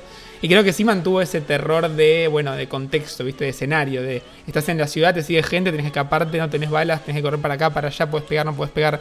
Entonces, eh, como que supo mantener un código de mucha más acción, pero manteniendo el terror, que es algo que después se perdió, que después lo recuperaron de vuelta. Pero nada, como dijeron ustedes, es el primer juego que, que- que- que- es así masivo, popular, pero con identidad. Y tiene esa cosa que encima también, viste, volví a Leon después de muchos años y de repente era una gente súper top. Y de repente metieron un pueblo y viste, empezaron a pasar cositas como que estabas con Hannigan, que era tu, tu- tu agente que te, te daba información de remota. Y de repente la hackean, estás más solo que un perro. Encontrás a Ashley, tenés que cuidar a Ashley. Es lo- una cosa atrás de la otra, de principio a fin. Eh, y nada, Ah, aparece el, det- el detective ese español, que al final Luis Serra. muere. spoiler. Pero también es como que no sabes qué onda con ese personaje. Eh, está también el, mercader, ese que era como la primera vez que el juego se metía con esto de comprar ítems ah, durante el juego. Más allá de que es muy icónico, que todos se acuerdan de las frases que decía en español y qué sé yo.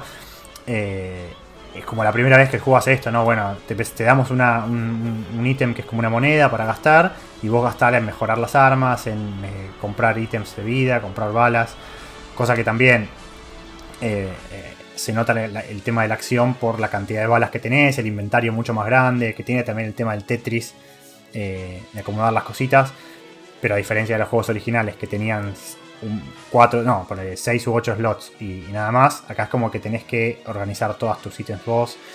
Eh, y, si es un juego mucho más eh, de, tiros, pero creo que mantiene un poco la esencia de lo que vos decís del, terror, aunque quizás los escenarios, o sea, quizás el haber tantas armas, o sea, tantos tiros y tantos enemigos le quita un poco lo tenebroso, ¿no? En algunas partes. Eh, que quizás eso el juego original lo tenía, que como que había pocos zombies que Quizá vos los contabas los zombies en la mansión y eran, ponerle 15, por decir un número. Pero esos 15 zombies que encontrabas, tenías que pensar antes de Sí, te generaban un, problema. Y creo que parte, como que trataron de mantener la ansiedad que, tenía la, trilogía original, ponerle con, la cámara fija, con el hecho de que no te puedes mover y apuntar a la vez. Al menos en, la versión original. Creo que en Wii después sí. En, el PC por lo menos el que se puede comprar ahora no no, se puede. Ah, no se puede, bien. Eh, ah, no, ok, bien. Eh, y creo que, bueno, parte de, la, de, la, atención te la genera eso, ¿no? Eh, estás o apuntás o, corres. Y, creo que es una, una decisión acertada que, que, tomaron en ese sentido. Sí, sí, sí, eso es más remisente quizás de los originales, que también tenías eso, ¿no? Que si, si te movías no podías disparar eh, y esto en este se, siente así. Y muchos enemigos se te acercan corriendo. Aunque también tenía eso de que se acercaban corriendo y de repente se paraban caminando y se venían, te venían así despacito con el hacha en la mano. Y como que. De uno. caminaban así, tiraban pasitos así medio costado para esquivar las balas, que era muy gracioso. Eh, pero, pero sí, creo que es icónico, ¿no? O sea, seguramente si uno piensa en Resident Evil, la, mayoría piensa en, en el 4. Sí. Y por algo es el juego más porteado sí, después de todas las sagas. por algo se ganó el remake antes que el Code Verónica. La gente votó. Y, en serio, literal votaron y ganó ese. Y Capcom dijo, bueno, ¿por qué no?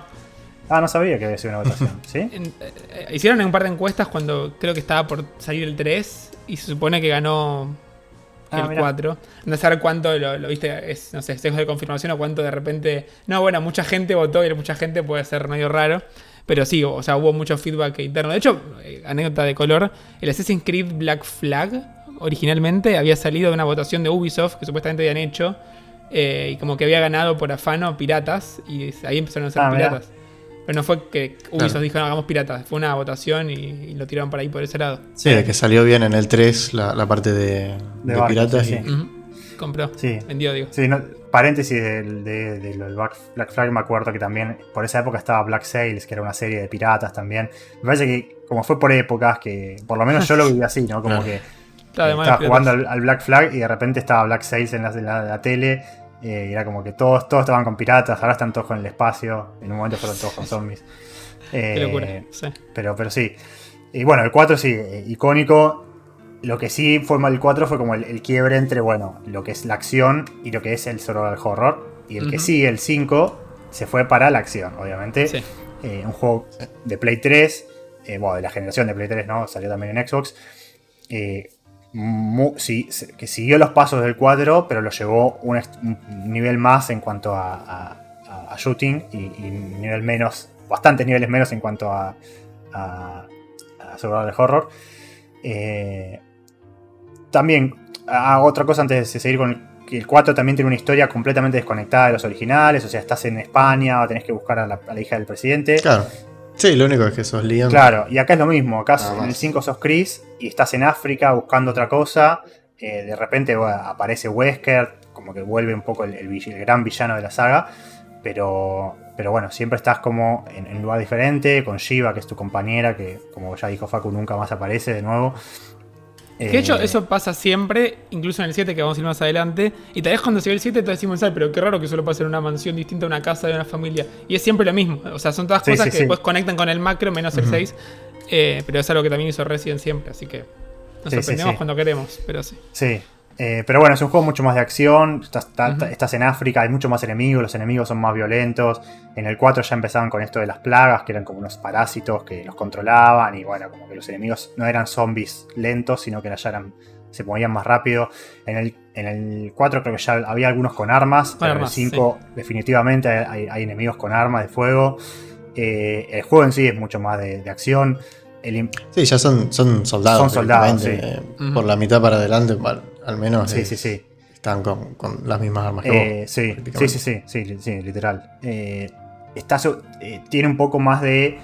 Un poco menos de puzzles, obviamente. Como que vuelven a el, el inventario más chico. Con, solo nueve slots. Y que tenés que compartir ese inventario con tu compañero, qué sé yo. Que también, paréntesis, el juego tiene el, co-op muy, muy. Que para muchos fue. Para mí, de hecho, fue Sí, fue muy divertido y yo lo, jugué entero así con un amigo, en un par de, sentadas cuando estaba en la secundaria. Eh, nos juntamos a jugar después del colegio y un par de veces me quedé a dormir en la casa de él y lo, dimos vuelta en sí, no sé, dos, tres días. Eh, y era un juego que se prestaba mucho para el co pero sí, era mucho más de acción, o sea, no tenía que... que brillaba en el co incluso. Sí, brilla, sí, es verdad. es su punto fuerte. jugaba solo, va, yo mi experiencia fue jugarlo solo y si bien lo disfruté, como que faltaba algo, ¿no? Shiva no, no es la, persona más lista del, mundo y, a veces se complicaba. No, sí, además tiene un tema con el, inventario, que si vos le das ítems de vida a Shiva, Shiva te curaba cuando quizás vos no querías que te cure porque vos estabas calculando para, bueno, estirar la, hierba roja lo más posible y no, Shiva te, estabas en amarillo y te, mandaba la, hierba roja con la verde y te decían, no, pero eso me cura toda la vida, eso estoy en amarillo. eh, tenías que tener cuidado con eso. Con las balas lo mismo, a veces como que vos decías, bueno, eh, capaz le pasaba las balas y la mina te las devolvía porque te decía, no, toma. Y vos decís, no, pero quiero que las tenga vos para yo agarrar otra cosa, pero ella te las devolvía. Eh, sí. sí. uno intentaba usar de, baúl móvil. Y no podías porque ya te, devolvía las cosas. Eso me pasaba. Que, capaz querés agarrar un ítem o un arma nueva, entonces le, le pasás la munición de pistola y vos tenés la pistola, entonces te dice, no, balas de pistola te la doy a vos. Y vos decís, no, pará, eh, quiero, que, quiero que las tengas vos.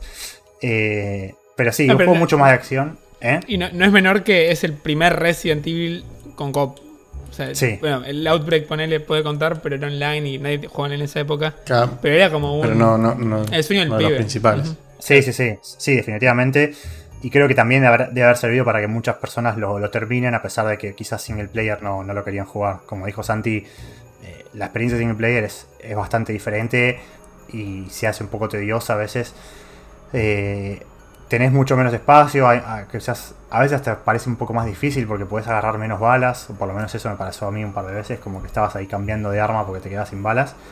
Eh, pero bueno, la historia también conecta de repente con la saga, aparece Wesker, aparece todo un tema del virus este del Uroboros, con el que Wesker quería controlar a todo el mundo, qué sé yo, en su típico... Es como que tocan un poco el, inicio de, toda la saga, ¿no? Porque Uroboros era la plantita, la flor esa que, que descubren los, dos científicos que fundan Umbrella, si no me equivoco. Sí, sí, creo que era así. El progenitor, por eso se van a. Por eso se van a África, de hecho. Y está toda la parte esta del, ah. racismo metida en el medio, de por qué en África, por qué me disparabas a negros y toda la historieta. Y ahí salió a decir Mikami, creo, o Mikami o el productor del momento del juego, que nada, que lo hicieron en África porque querían el virus progenitor, porque supuestamente el mundo empezó en África, yo qué sé. Y estás en África, ¿qué carajo querés que, dispare, viste? Claro. Pero la polémica ahí de costadito. sí, sí. Dato no menor que fue el, Resident Evil hasta el día de hoy que más vendió de todos. Eh, creo influenciado un poco por el hecho del COP, ¿no? Imagino que va por ahí, un cambio tan grande, una nueva generación. Y el marketing que tuvo ese juego es violento. De hecho, creo que lo comenté en Checkpoint hace un tiempito, pero en esa época, era inicios de Play 3. No sé si recuerdan que los juegos tenían 5 años, hasta que, el primer trailer hasta que salían. Y de repente el Resident Final Fantasy XIII se contaban a cuentagotas y salió un tráiler que decías tipo, no, wow, qué locura. Habían presentado a Chris en África, después presentaron a Shiva muchísimo después. De hecho, hay, esto es también dato ultra griego, pero en un momento hay una, escena de uno de los primeros trailers que en la primera ciudad sale una mina corriendo con un traje rosa que se había como preconfirmado, no me acuerdo qué tan oficial era, que era Jerry que volvía después de mucho tiempo. Y después decidieron que no, le cambiaron el traje por un traje negro a la mina, que de hecho lo ves en el juego con el traje negro, y terminó siendo una tipa que estaba ahí en una investigación que la mataron. Pero hasta eso cambió el desarrollo sobre la marcha y decís, pero fueron cinco años, fue un hype gigante, fue un marketing gigante, habían salido cortos hechos en persona para contarte, además te vendían que Jill estaba muerta, de todo. O sea, hicieron muy bien los de Capcom, pero era otra época también. Hoy te sacan un juego con 5 años de desarrollo y te prenden fuego porque tenés que esperar. Es medio raro. Sí. Sí, sí. Bueno, ya que la nombraste a Jill, también aparece Jill, una Jill rubia, así toda, ninja, con un traje súper grosso y llevándose patadas. Decolorada, esa es la explicación oficial. Sí, sí, sí, con el control, el bicho ese en el, pecho, como que la controla mentalmente. Que después en el DLC te cuentan cómo es que ella termina ahí, por qué van a una misión. Que eso está bueno, yo lo, hablé en el podcast. El DLC de, que vas a la mansión, vas a la mansión, una, eh, tipo Spencer, no es la mansión Spencer, pero una mansión muy parecida. Eh, y tiene toda una parte, una primera parte que es con puzzles, que no tenés enemigos, que estás yendo y, poniendo con ítems, que son Chris y Jill, como en Resident Evil original. Y después te vas más a los tiros y la termina con la pelea final contra Wesker, en la que Wesker, eh, en realidad Jill como que se sacrifica para, para matar, entre comillas, a Wesker. Y después Wesker la secuestra, le lava la cabeza, el cerebro, todo, le pone el bicho ese. Y en el 5 vos te lo encontrás con Chris. Eh, pero sí, un juego muy, muy polémico, pero eh, por, lo menos al día de hoy la gente lo recuerda como, polémico, pero es verdad que fue el, más vendido, así que eso te da la pauta de que a veces lo que la gente dice no, no se condice con, las ventas. No, y acá, ahí empiezan las, lecturas raras de los empresarios, que yo siempre digo que viste que, hay muchas veces que son monos con cuchillos. Igual acá tal vez no estaba tan mal porque ponele que vendió mucho, lo interpretaron como a la gente le gusta la acción, en el 6 se fueron a más acción y ya era demasiado, entonces no supieron leer el, porcentaje de acción contra hacerlo más recién clásico. Pero también déjame destacar dos cosas del 5 que se abren acá. La primera es que uno piensa que de repente, viste, Chris y Jill estuvieron en el, en el, en el 1, en el 3 en este DLC y nada más. Pero de repente tenés juegos como el Revelations 1 que pasa en el medio. Tenés juegos como el capítulo secreto de la Umbrella Chronicles que te cuentan una misión de Jill y Chris que van a una base en no sé qué lugar con nieve y la cierran. Entonces hay muchas cosas del lore donde Jill y Chris son agentes que tienen misiones una vez por año. Y está bueno como alimentación de la saga grande que muchas veces pasan desaparecidas, pero no. Hay mucha historia con muchos atentados bioterroristas que se empiezan a formar en lo largo de la saga. Y lo otro interesante es que es la última vez que aparece Jill hasta ahora. Nunca más apareció Jill después del 5. Y sobrevive, por las dudas. ¿Ah, sí? A mí no, no, la historia sí, ahora aparece en el 3, ¿no? En el, en, el remake. O sea, sí, pero tenemos como una versión. Claro, cronológicamente sí, pero digo, tenemos como una versión actualizada de Shield en el 3. Pero sí es verdad que no lo había pensado, pero tenés razón. Tienen que retomarla. Parece un Revelations 3, un algo. Porque en el 6 no la nombran, nada, sí, sí. Eh, bueno, el Revelations 3 estaba, estaba liqueado, así que. Ojalá. Tarde o temprano vaya. Probablemente sí. Eh, pero bueno, bueno, después del 5 viene el 6. No sé si a quién les parece hablar del Revelations y del, del, Revelations 2 o seguir con el 6. No sé qué opinan ustedes. ¿Qué, les gusta más para seguir? Eh, Podemos seguir con lo que decían. ¿Con qué? Revelations. Con Revelations, ok, sí. Dale. No, no, sí, está bien. Después, obviamente, 7 y 8 y los remakes los hablamos al final porque ya ahí no hay nada en medio, pero tenemos los dos Revelations.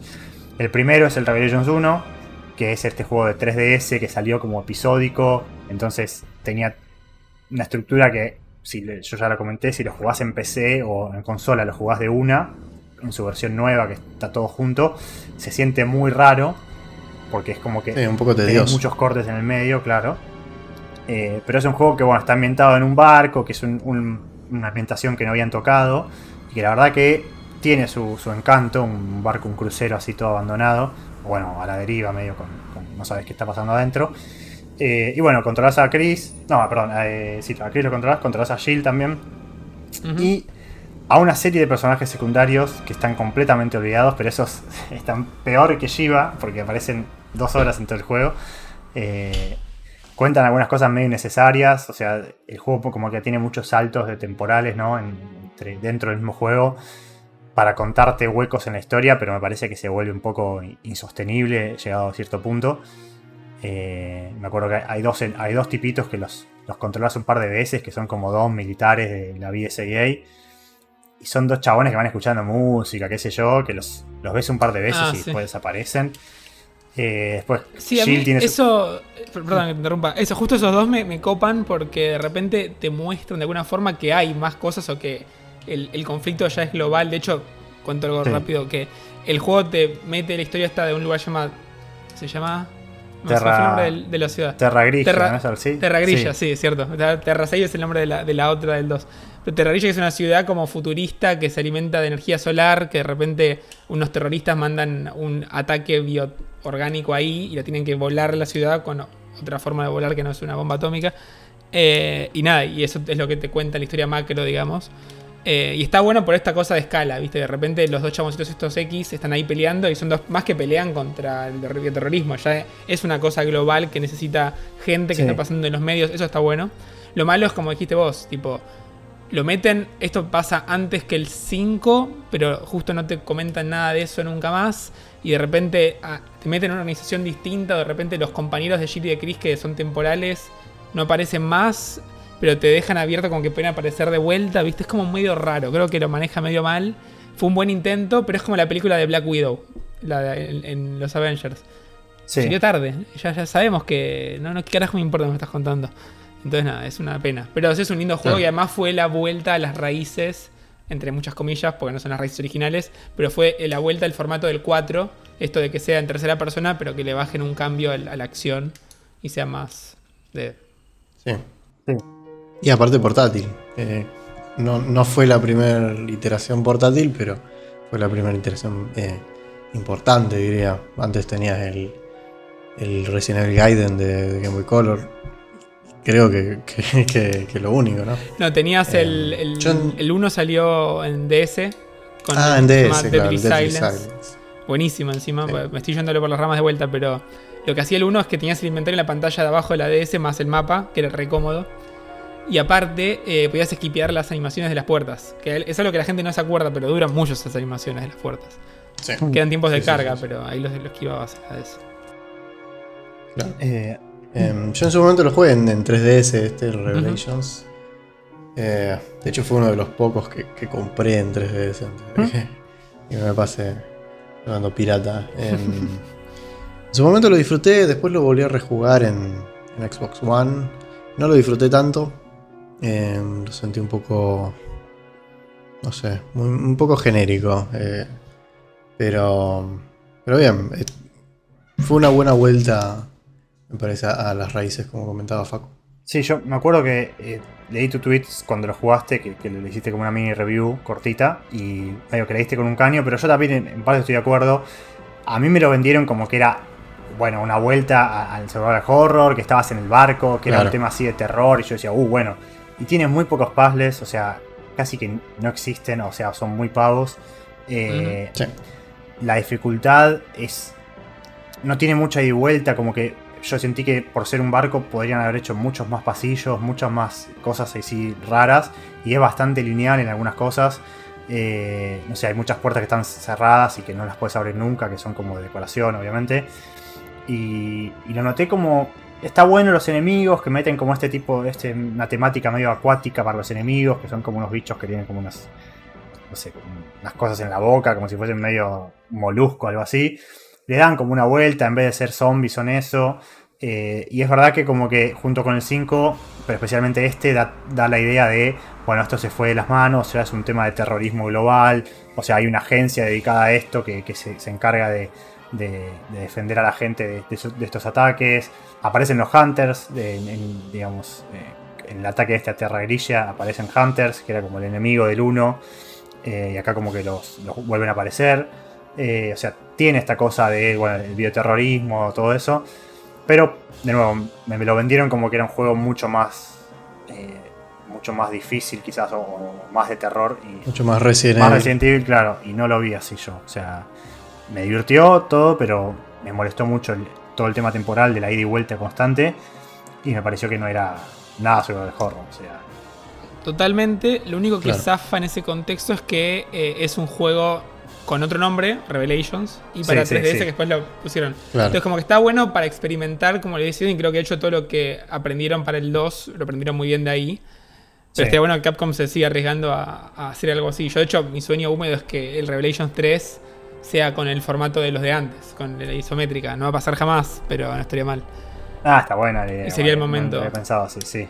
Hay que venderla. O que cambien el nombre, ¿viste? Que de hecho el, el rumor tenía otro nombre, no era Revelation 3. Había uno que tenía otro nombre raro, así de los rumores baratos. Pero bueno, ahora no va a pasar en el corto plazo. Eh, bueno, bueno, después del, del, del Revelations podríamos ir con el 2, pero creo que es mejor hablar del 6 para después ir al 2 Dale. por un tema de, de- de desarrollo. Bien. Eh, porque creo que el 2 vuelve un poco más al survival horror realmente. Y eso se, conecta más con los últimos Resident Evil. Mientras que el 6 es una fiesta que ya todos sabemos eh, lo, caótico que es. Eh, hace poco, bueno, hace unos meses ya, pero escuché las primeras temporadas de Checkpoint, estuve haciendo el camino. Y escuché el momento de la review prejuiciosa del 6. Estaban todos re emocionados con ese juego. Me- Guille le dio un 10 en la prejuiciosa. O sea, Guille estaba como que iba a ser alto Resident. Y después cuando a fin de año, ese mismo año, hicieron como la review de las prejuiciosas, o sea que, que revisaron todas las prejuiciosas para ver la nota final y la nota que le, había dado- le habían dado todos, a Guille lo gastaron porque claro, les dio el 10 y ese Claro. juego fue pésimamente recibido. Es un juego que es caótico, completamente lleno de acción. Eh, te lo venden como que bueno, cada campaña tiene sus cosas, pero en el fondo todas son pura acción. Eh, la de Leon quizás es la más tranquila. Sí. Sí, pero. Claro, arranca como diciendo, como que te da esperanza. Sí, pero después se va, se va a cualquier lado. Eh, este juego lo jugué solo, quizás en coop se disfruta de otra manera, pero me pareció un juego muy largo que repite muchas escenas entre. No sé, creo que. Acá también, de nuevo, el juego ya se va a la mierda en cuanto a, a la extensión, en el sentido de que ya hay una agencia bioterrorista que está mutando gente para pelear en, nombre de no sé qué terrorismo, como que los terroristas mismos se mutan a ellos para, para salir a matar. Eh, ya los terroristas tienen armas, eh, mutan a, a- a- mutan medio a voluntad, como que de repente les, les haces daño en las piernas y, y les salen unas piernas nuevas. Eh, es todo muy caótico. Y, y no, cero Resident Evil clásico, o sea, es un juego Sí, de de hecho, ahí te, te me echo un poco que tampoco no sé si de extendernos con el tema de las películas que fueron siguiendo las animadas, que son parte del canon y van con esta cosa caótica de acción pura. Acá quisieron hacer el juego en estas películas, que de repente agarran una ciudad, en este caso igual, acá empiezo con un poco con los spoilers, ¿no? Pero en el Resident Evil 6, a una ciudad importante de China la- le tiran una bomba de, de virus. Sí, y empiezan sí, a mutar virus, todos. sí. O sea, uno se olvida porque pasó el juego medio bajo perfil, pero se va todo el carajo mal, pero bien hecho al mismo tiempo. Y yo lo estoy jugando ahora, de hecho me falta el último capítulo de Leon y yo lo termino de vuelta. En su momento lo jugué acompañado igual y sí que es mucho más divertido, obviamente. Pero tienen esa cosa de que es un mal Resident Evil. objetivamente es el peor Resident Evil. Pero no es un mal juego de acción. Pero pasa algo eh, medio raro que es que quedó en el inconsciente de la gente como que es un mal juego. Y cuando lo jugás te das cuenta que no es un mal juego, sino que es un mal Resident Evil. Como juego de acción igual deja un poco que desear, pero, pero está bueno. O sea, se nota que la gente que lo desarrolló le puso muchas ganas. Eh, Tenés cuatro campañas que por más que se repitan son cuatro campañas de cinco horas que se conectan entre sí. Se la jugaron con ponerte a Leon y a Chris como coprotagonistas. Te hicieron la campaña extra de Ada. Te metieron a Jerry que no aparecía nunca más. Te metieron al hijo de Wesker. O sea, hay muchas cosas que hacen que están muy bien intencionadas. Y la acción, hay una boludez, pero hay un, todo un sistema de. Primero que nada, lo de las patadas que se empezó a popularizar desde el, desde el 4 que te rompe cualquier juego porque ya pasa a ser pura acción. Pero hay un sistema de, de girar, de rolear, de, de cubrirte y todo eso que Ah, está tan bien hecho que decís, Sí, sí. tipo, puta madre, eh, esto a ningún Gears of War te lo hace así de bien. Pero no le me- me encajaba Resident Evil y bueno, es medio- medio choto. Pero nada, es un Claro, ju- Claro. juego. Ese creo que es el tema, ¿no? También, eh, que, que no encaja con la saga para nada. O sea, es un juego que no tiene nada que ver con la saga original, ni, ni se acerca. Y ya se, y al ser tan largo también se siente tedioso. A mí algo que me molestó de la. Vos decís que es un buen juego de acción. Pero por ejemplo, una de las cosas que más molestaba era el menú. O sea, el menú del- del- de, los, de, los- de todas las campañas es horrible. Lo hacen con eso como, bueno, que es como si fuese un celular, entonces vos lo sacás y el menú se va abriendo. Pero por lo menos yo que lo jugué en PC me pareció muy incómodo navegar dentro del menú. Tenías eso de que la vida te la ponías eh, automáticamente, o sea, no tenías que abrir el menú y curarte, sino que te tomabas unas pastillas con un botón y te curabas. Que tenía algo bueno, ponerle que vos apretabas varias veces el botón y el, el personaje del pastillero sacaba cada vez más pastillas y después se las tomaba. Que era como un lindo detalle, porque vos como podías, podías curarte más o menos de acuerdo a, cuánto tenía disponible. Pero, no sé, la, la interfaz me pareció mala. Como que tenías eso de que para navegar por ítems, eh, muy típico de, de juego de, de consola, ¿no? Tenías que apretar la, flecha y ir rotando entre los ítems, en vez de tener toda una grilla en la que vos puedas elegir el que querías, sino como que tenías que ir buscando el que querías. Eh, igual, es un juego de acción. cambiar de armas con ese formato era una mierda, pues no podías elegir la pistola o la metralleta sin girar rápido para un lado solo. Claro. no sí, sí, sí. Claro. Es media pila, juego de acción. Sí, sí, sí. Eh, sí, no. Para mí el peor Resident Evil que, jugamos, que yo jugué sin duda alguna. A mí también. Otra, eh, otro punto en contra, en, mi, en mi opinión, es la, longitud del juego en sí.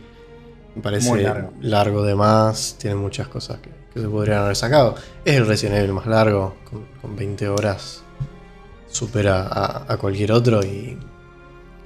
Eh, y bueno, sí, qué sé yo, lo, sufrí, no, no, lo jugué.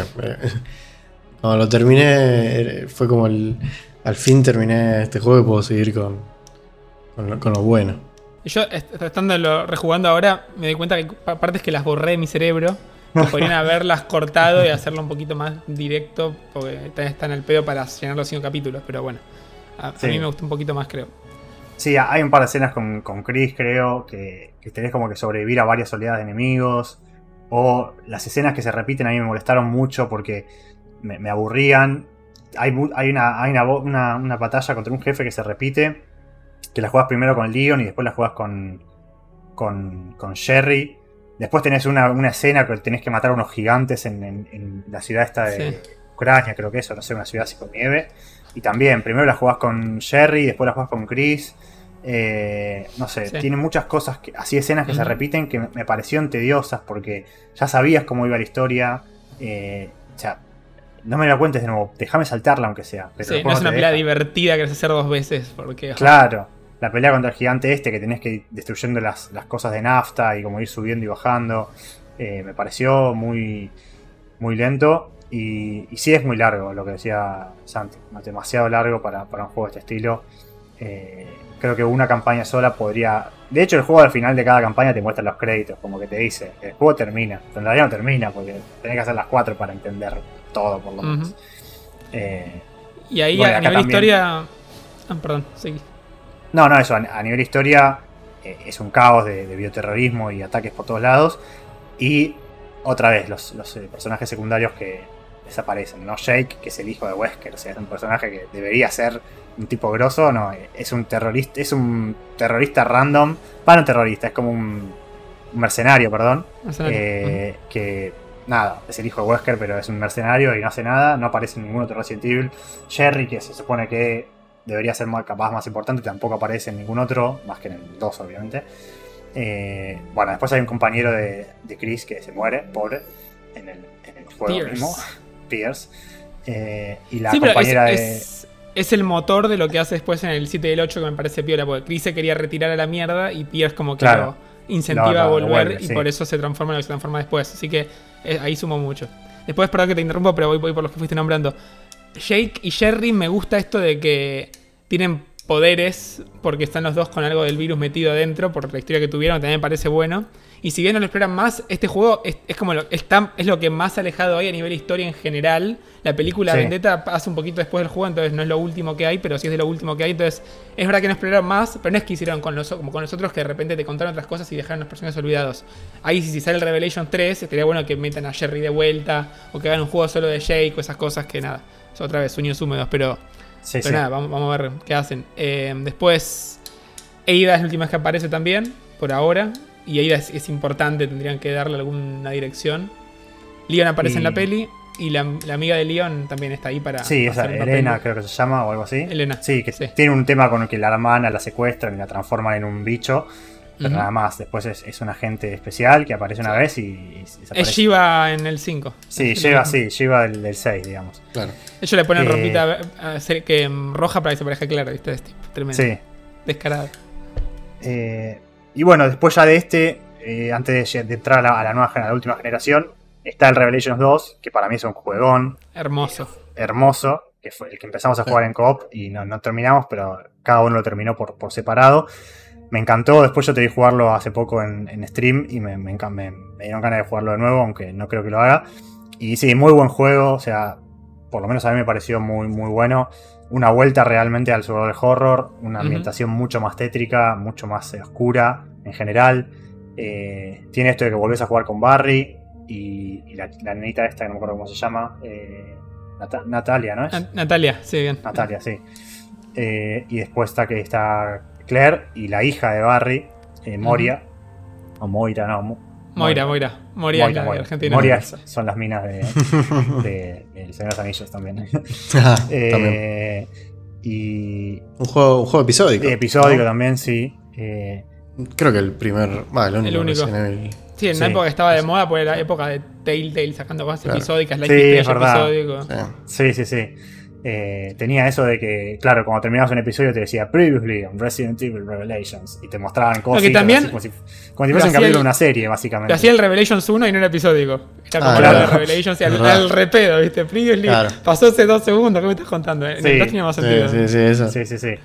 Eh, pero un juego mucho más oscuro en general. Estabas como en una isla que te tenían secuestrado con un, con una- un brazalete que si, si vos tenías miedo te transformaba en zombie. Entonces como que tus personajes no tenían miedo. Eh, y también tenías esto de que había como dos líneas temporales, o sea, seis meses después, con, con Barrio, con eh, Moria Claro. y Moira. Y también los enemigos eran distintos, ¿no? Como que cuando jugabas con. Claire y, y Moira, tenías zombies tipo enojados, como re- ah, no, no zombies, tipos mutados, recalientes. Y cuando jugabas con Barry, tenías como enemigos lentos que eran como cuando estos, estos zombies se morían, se transformaban en estas cosas. No me acuerdo cómo era la historia. Pero era como otro tipo de enemigos, ¿no? Y Sí. tenías también los, los bichos estos grandes que estaban como muy grotescos, que eran como partes cosidas de diferentes seres humanos. Que para mí eran altos enemigos porque realmente te hacían eh, dar miedo. Eh, y, y era- pero era otro tipo de juego porque me acuerdo que, claro, como la nenita, como Natalia no, no, no puede atacar, como que todo tenías que hacerlo con Barry. Mientras que de la otra, en, el- en la otra línea temporal vos tenías a Claire y a, y a Moira, Moira, Y si bien Moira no atacaba, Moira tenía la, la linterna, como que era como un segundo personaje que te Sí, sí. El segundo Eh, personaje es, es asincrónico, no sé si está bien dicho. Pero es- eh, el chiste del multiplayer es que eh, si juegas solo puedes cambiar en, tiempo real. Sí, gracias. Eh, eso mismo. Podés cambiarlos en tiempo real y a jugar uno con el otro. Y los dos tenían. La, la- eh, la chiquita tenía. tiraba piedras. Yo me olvidé de eso. Pero podía reventar a los algunos zombies con las piedras. Sí, pero también lo que tenía la chiquita es que podía, podía ver los zombies por atrás de las paredes, sí. No, está, Claro. está bueno como, como, como explorar algo distinto. La verdad que hacer que no sean igual de fuertes los dos. Y si juegas con alguien que la Sí. otra persona tenga que ponerse en ese rol de cobertura. Porque de hecho con Moira los combos eran tipo, bueno, le, le pego con Claire.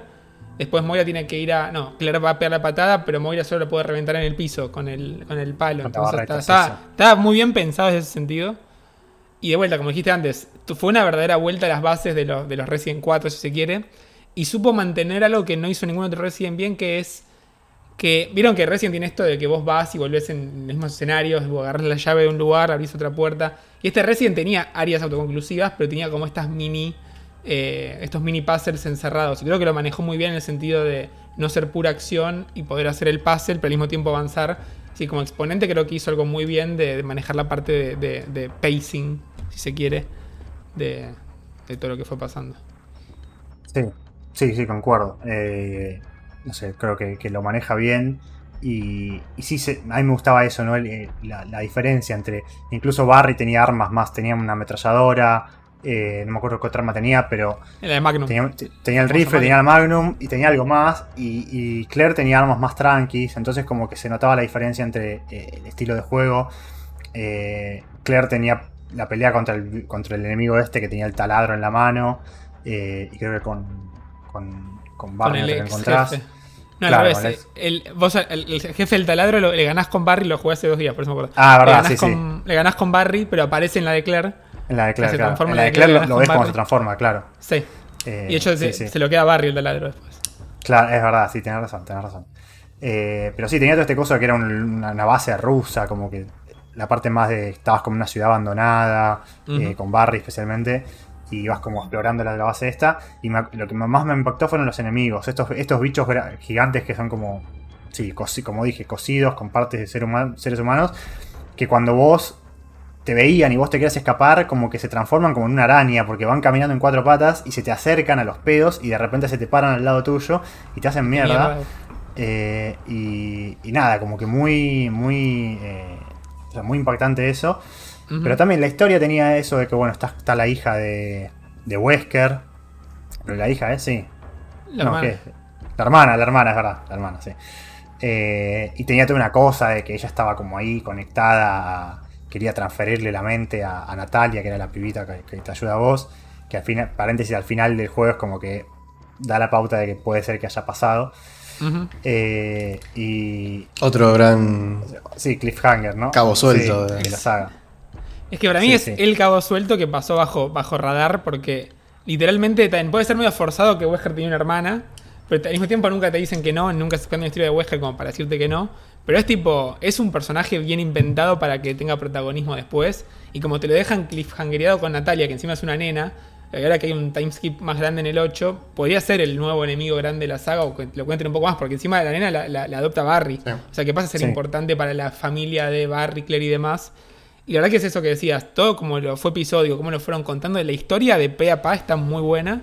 Y también, no sé, a mí detalles que me gustaron es que Claire está totalmente superada en todo el juego porque la secuestran, después tiene que cuidar a Moira, después tiene que bancarse que el, jefe de Terragrilla que, que, que, es un traidor lo tiene, que matar y toda historieta y está superada y no puede hacer las cosas bien. De hecho, hay un momento muy bueno que aparece Natalia en la campaña de Claire y Moira la trata mejor a la nena que Claire. Claire como que la apura. Y es Claire, es Claire. Claire cuide a Jerry Claire, ¿entendés? lo hace mal porque está superada. Bueno, después ya se termina escapando, Moira queda atrapada. Cuando aparece Claire al final, que vuelve a rescatar a todos con el helicóptero y el sniper, es tipo, con el corte de pelo, decís, mirá cómo se liberó y ahora está ahí violenta, yendo a atacar de vuelta. Eh, entonces está, bien hecho el desarrollo de Claire. Está bien hecho el desarrollo de Barry, que vuelve después del 1 o del 3 con el helicóptero, sacaste ese final. Eh, y es miembro de la BSAA, que también es un lindo detalle que le meten en la historia. Y si bien el juego termina, porque justo en el juego, cuando termina el juego, Claire va a visitar a Barry y habla con Alien, que le dice mandarle saludos a Pierce, que es el compañero de Chris del 5. Si bien em, pasa justo antes del, final del 5, es también de lo último que está a nivel eh, argumental macro. Y sí, como decían recién, Natalia barra Alex Wesker es el cabo suelto más grande que, hay hoy en la saga. Vamos a ver para dónde lo llevan después. Sí, sí, sí. Eh, sí, no sé qué, qué, queda de eso. Sí es verdad que se ve una Claire mucho más madura, especialmente ahora que vamos a hablar del 2 remake, que la ves a Claire que es como una semi-adolescente, o sea, no adolescente, pero no sé cuántos años tiene en la historia. Seguro tiene 20 años en la historia como mucho, por lo menos en el 2, y ahora la ves como una, mujer más adulta, eh, salvando la distancia gráfica, ¿no? Que del juego del Resident Evil 2, del Revelations 2 al, nuevo, al, al remake del 2 se nota como que es un, personaje que evolucionó y siempre está bueno ver a los personajes un poco más crecidos, ¿no? Porque como vos decías, a Jill la vemos por última vez en el, en el, en el 5, que canónica... No, en realidad en el, en el Revelations, perdón, a Jill. Eh, no. Pero canónicamente es antes que el 5, ¿no? ¿Estás hablando de orden de salida de juegos o orden de historia?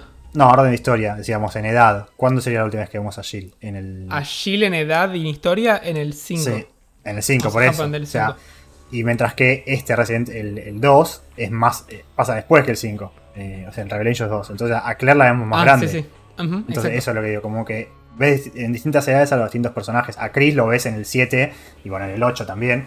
Eh, mientras que quizás al resto, a Leon, no sabemos, bueno, el Leon en realidad la última vez es en el 6, pero bueno, es el, Leon más grande, el del 6. En realidad es en la, en la peli, en Vendetta.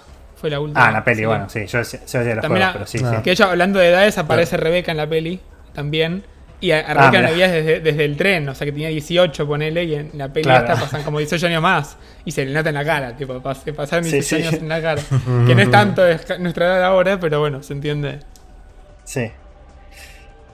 Eh, y, bueno, ya para cerrando con los juegos clásicos de Resident Evil, o bueno, clásicos, digo, de generación anterior, ahora pasamos a lo que es Play 4, Play, 4 eh, y Play 5, o sea, esa generación, a partir del 2019 más o menos, cuando salió el, Revelation. No, perdón, 2017 que salió el 7. Eh, así que eh, el 7 fue como la vuelta al, al resolver el horror real, real, real, real. un juego en primera persona, o sea, una, cámara inexplorada para la saga. mucho más enfocado en el terror. Eh, con, una ambientación muy, muy tétrica de una casa abandonada de familia en el que la familia está como re loca. eh, todos los personajes de la familia están como mutados o no sabes qué carajo pasa. Todo muy asqueroso. La escena esa que te sientan a comer en el banquete ese que está todo podrido es como que Sí, sí, sí. muy impactante. Eh, también, No sé si una, una respuesta al, al, al playable teaser de, de Kojima, ¿no? Como que tiene una ambientación similar. Eh, no, no recuerdo bien los tiempos. Se- es que sí, sí, se, se 2014. recontra inspiraron. De hecho, cuando salió, eh, anunciaron el Resident 7, habían puesto el tráiler en la E3, una E3. eh, y en Checkpoint estábamos viendo en vivo y como que decíamos, tipo, no, esto, esto es Silent Hill, tipo, no, no, no. Y Fede, Claro. ex miembro de Checkpoint, dijo, esto es Resident. Y de repente salió el título de Resident y es tipo, no, estaba Mm. recontra inspirado. De hecho, estaba tan inspirado que sacaron un, un- un demo completo con estas cosas medio místicas de encontrar el secretito antes que salga el juego. Y para mí lo del demo, Sí, de color también, sí, sí. estuvo fantástico porque el demo es el principio del juego, pero al mismo tiempo no lo es, porque a partir del último 20% pasan las cosas totalmente distintas. Entonces vos estás, jugaste al demo, lo tenías re claro, y de repente estás jugando el juego real y decís, esto no tenía que pasar acá. Y te agarra esa cosa medio, viste, irreal que te empezás a poner nervioso porque no pasan las cosas como te pasaron en el demo que jugaste hace dos meses y, y te, te ponía mal. Es que el demo no es en realidad eh, lo que vos encontrás filmado en el 1, en el 7 o me equivoco, me confundo. no. no. Es, creo que Ah. DLC que es algo que con el que filma, una cosa así. Ah, es verdad, sí, sí, tenés razón. tenés pero razón, es sí, lo mismo. sí. Acá el demo era para, para, para guiarte por un lado incorrecto, nada más. Claro, sí, sí, sí. Sí, en realidad sería como un intento de escape del personaje o no, nada que ver. O es como una, una historia falsa el demo. No, se supone que es el principio de que te busca el viejo y te, te- te agarra al final del demo, siempre terminas perdiendo. Pero Ah, el juego bien, real no te llega a agarrar así. No te llega a agarrar, sí, sí, es verdad. sí, Cambia un poquito el formato. Sí. Pero bueno, un juego mucho más sobre el horror, con una mansión no tan grande como la del 1, pero una, una una- una escena, como las primeras horas son dentro de una mansión, eh, con mucho tema de puzzle, de ida y vuelta. Volvés a tener el menú de inventario clásico en el que cada ítem es un cuadradito. No tenés menú, para, menú de ítems para puzzles y menú de ítems de, de consumo, sino que todo- está todo junto de nuevo, como en, los originales. Eh, metieron cosas de crafting, claro, que eso es normal en, en lo que es un Resident Evil. No en Resident Evil, en un juego moderno, que casi todos tienen crafting para munición, crafting para, para cosas. Pero dentro de todo es un juego bastante, eh, eh, bastante más centrado en la exploración, en, en muy pocos enfrentamientos, pero muy puntuales. Sí es verdad que después se abre un poco más, se pone un poco más violento cerca del final, cuando estás en las minas y qué sé yo. Pero en general es un juego llevado, mucho más. sí. Muy, mucho bien, sí, muy bien llevado. Y todo. A nivel de ambientación, para mí es terrorífico. Todo el tema del barco que te encontrás. El tema con. con tu- con- ¿Cómo se llama? Eh, Mía. Mía. Eh, y, y bueno, la, la- la casa, toda la, la primera parte, la, la escena de la casa, de- de- del cobertizo ese que vas, que, con el que te peleas contra, contra el padre de la casa. Eh, igual después la, la escena del, del hijo de ¿cómo se llama? Lucas, que tiene el, todo Ujú. ese, co- ese cobertizo también, todo lleno de trampas y qué sé yo, medio ambientado como si fuese un Medio, payaso. sí. So, Sí. Eh, sí. muy bueno. Y sí, todo muy oscuro. Y gráficamente. Gráficamente impecable. impresionante sí, impresionante. Eh, Sí. Todo muy oscuro, obviamente, porque eso te da más, más puntitos de miedo. Pero, pero impresionante gráficamente. Tiene la versión VR en, en realidad- virtual, que para mí debe ser. Yo lo jugué. Ah, que vos lo jugaste. Lo jugué sí. así, de hecho no lo puedo jugar de Ah. vuelta porque lo jugué tan bien y lo tengo tan grabado, pero yo soy muy poco cagón, no me dan miedo las cosas. O sea, el, único- el último que me dio miedo en los últimos 20 años fue eh, el, el PTS y me dio miedo. Y jugar al Resident Evil VR, no digo que me dio miedo, miedo, pero estabas en la casa. Porque la gente dice Sí, que los sí, gráficos, sí. que sé, pero los gráficos estaban muy bien. Y desde adentro del casco decís, me está siguiendo el viejo, me está siguiendo el viejo, en este donde mierda me escondo. Sí, no. Y- y- yo me muero. Sí, yo me muero. No sé si podría jugar. O sea, literalmente, si tengo que elegir lo mejor que jugué en la vida de todo, y lo dije al tío en Checkpoint, creo que me quedo con esto. Resident Evil eh, 7 en VR es una locura mental. No, no- no sé cómo explicarlo, pero es, es Sí, muy inmersivo. o sea, me tienta a probarlo, pero dudo que pueda jugar no, créeme que 15 minutos. Sí, a, a mí también me tienta. Eh, si, pero no, bueno, no si tiene no te agarra un infarto, pero- está bueno. Claro. Sí, sí, sí, muy impactante. También a nivel de historia, eh, antes de pasar quizás a los siguientes, eh, parece que no, después como que se relaciona con, con, con los, con la saga clásica, aparece Chris obviamente al Al final. final, ¿no? Sí. Sí. Eh, y tiene esto de que está estas. Vamos a spoiler. Lo que sería The Connections, que es como la, la, una organización medio terrorista, como que maneja el mundo. Y bueno, son los que mandan a hacer todo esto de. de- De hecho- los- los- las investigaciones con el, el- el hongo este famoso. eh, y, y bueno, todo lo, lo que sale de ahí, ¿no? ¿Cuándo salió el 7? Dos cositas, historia y gameplay, ¿no? Eh, primero que nada, es esto de Resident que siempre cambia un poquito el formato y tal vez uno se enoja cuando pasa algo nuevo, pero siempre esperó lo mismo. Está influenciado por el PT seguro, pero está bueno que se la jugaron en empezar casi a hacer. Es casi como un, entre muchas comillas, soft reboot porque no tenías idea del contexto de nada y qué pija tenía que ver con Resident. Y después con lo que hicieron en el 8 le dieron una trascend- trascendencia bastante interesante y buena y grande, etcétera, etcétera. Eh, y después eso, la historia lo mismo, como que al final aparece Chris y te conectan todo eso con la BSAA en un, en una, en un digamos, universo mayor. Y después la hija del protagonista también está conectada, pero cuando vayamos el 8 tiro mi teoría. Eh, pero nada, para mí fue una buena jugada de Capcom que, que dejaron ahí para fu- fuego lento, ¿viste? Esto va a tener su fruto en unos años y lo tuvo. Y aparte el juego en sí mismo está buenísimo, así que el 7 Claro. fue una gran, gran sorpresa. Y muy jugado también, ¿no? Porque venía de Resident Evil 6, que, que también, eh, Resident Evil 6 es el segundo juego que más vendió, al contrario a lo que uno podría esperar, el segundo juego que más vendido de toda la saga. Y uno pensaría si son, viste, empresarios corporativos, cabeza de termo, bueno, vendió tan bien, hagamos lo mismo, pero, no sé, un poquito diferente. Y, y cambió tanto que, Mm, Se la que- jugaron. que bueno, se jugaron y, y le salió muy bien. Totalmente. Hay que aplaudirlos en eso. Sí, sí, sí. Sí, no, definitivamente fue un paso en la, dirección correcta. eh, puede tener sus críticas, quizás que alguno le pueda hacer, pero creo que vendiendo el 6 fue un riesgo que tomaron y, y le salió muy bien. Eh, y bueno, fue un, un boost en la popularidad quizás de los Resident que capitalizaron en los siguientes juegos que son las remakes del 2 y el 3, ¿no? Que son, de nuevo, agarremos cosas que ya... o sea, tomemos el riesgo de agarrar lo que ya tenemos y transformarlo en otra cosa. O sea, eh, hacer como homenaje, pero desde, desde otro lado. Eh, y, y le salió muy bien, especialmente el 2. El 3, podemos discutir, tiene sus cosas, pero el 2 es un excelente juego. Eh, De hecho, Un ejemplo de cómo se, se deberían ser los remakes. remakes. De hecho, hay una cosa que para mí también pasa un poquito desapercibida y es cómo hicieron para. Venías de la movilidad abusiva del 6 que te podías tirar así una vuelta carrero para atrás y a bajársela y de repente no puedes pegar más patadas, no puedes moverte tan. ar- Pero no parece que estás restringido.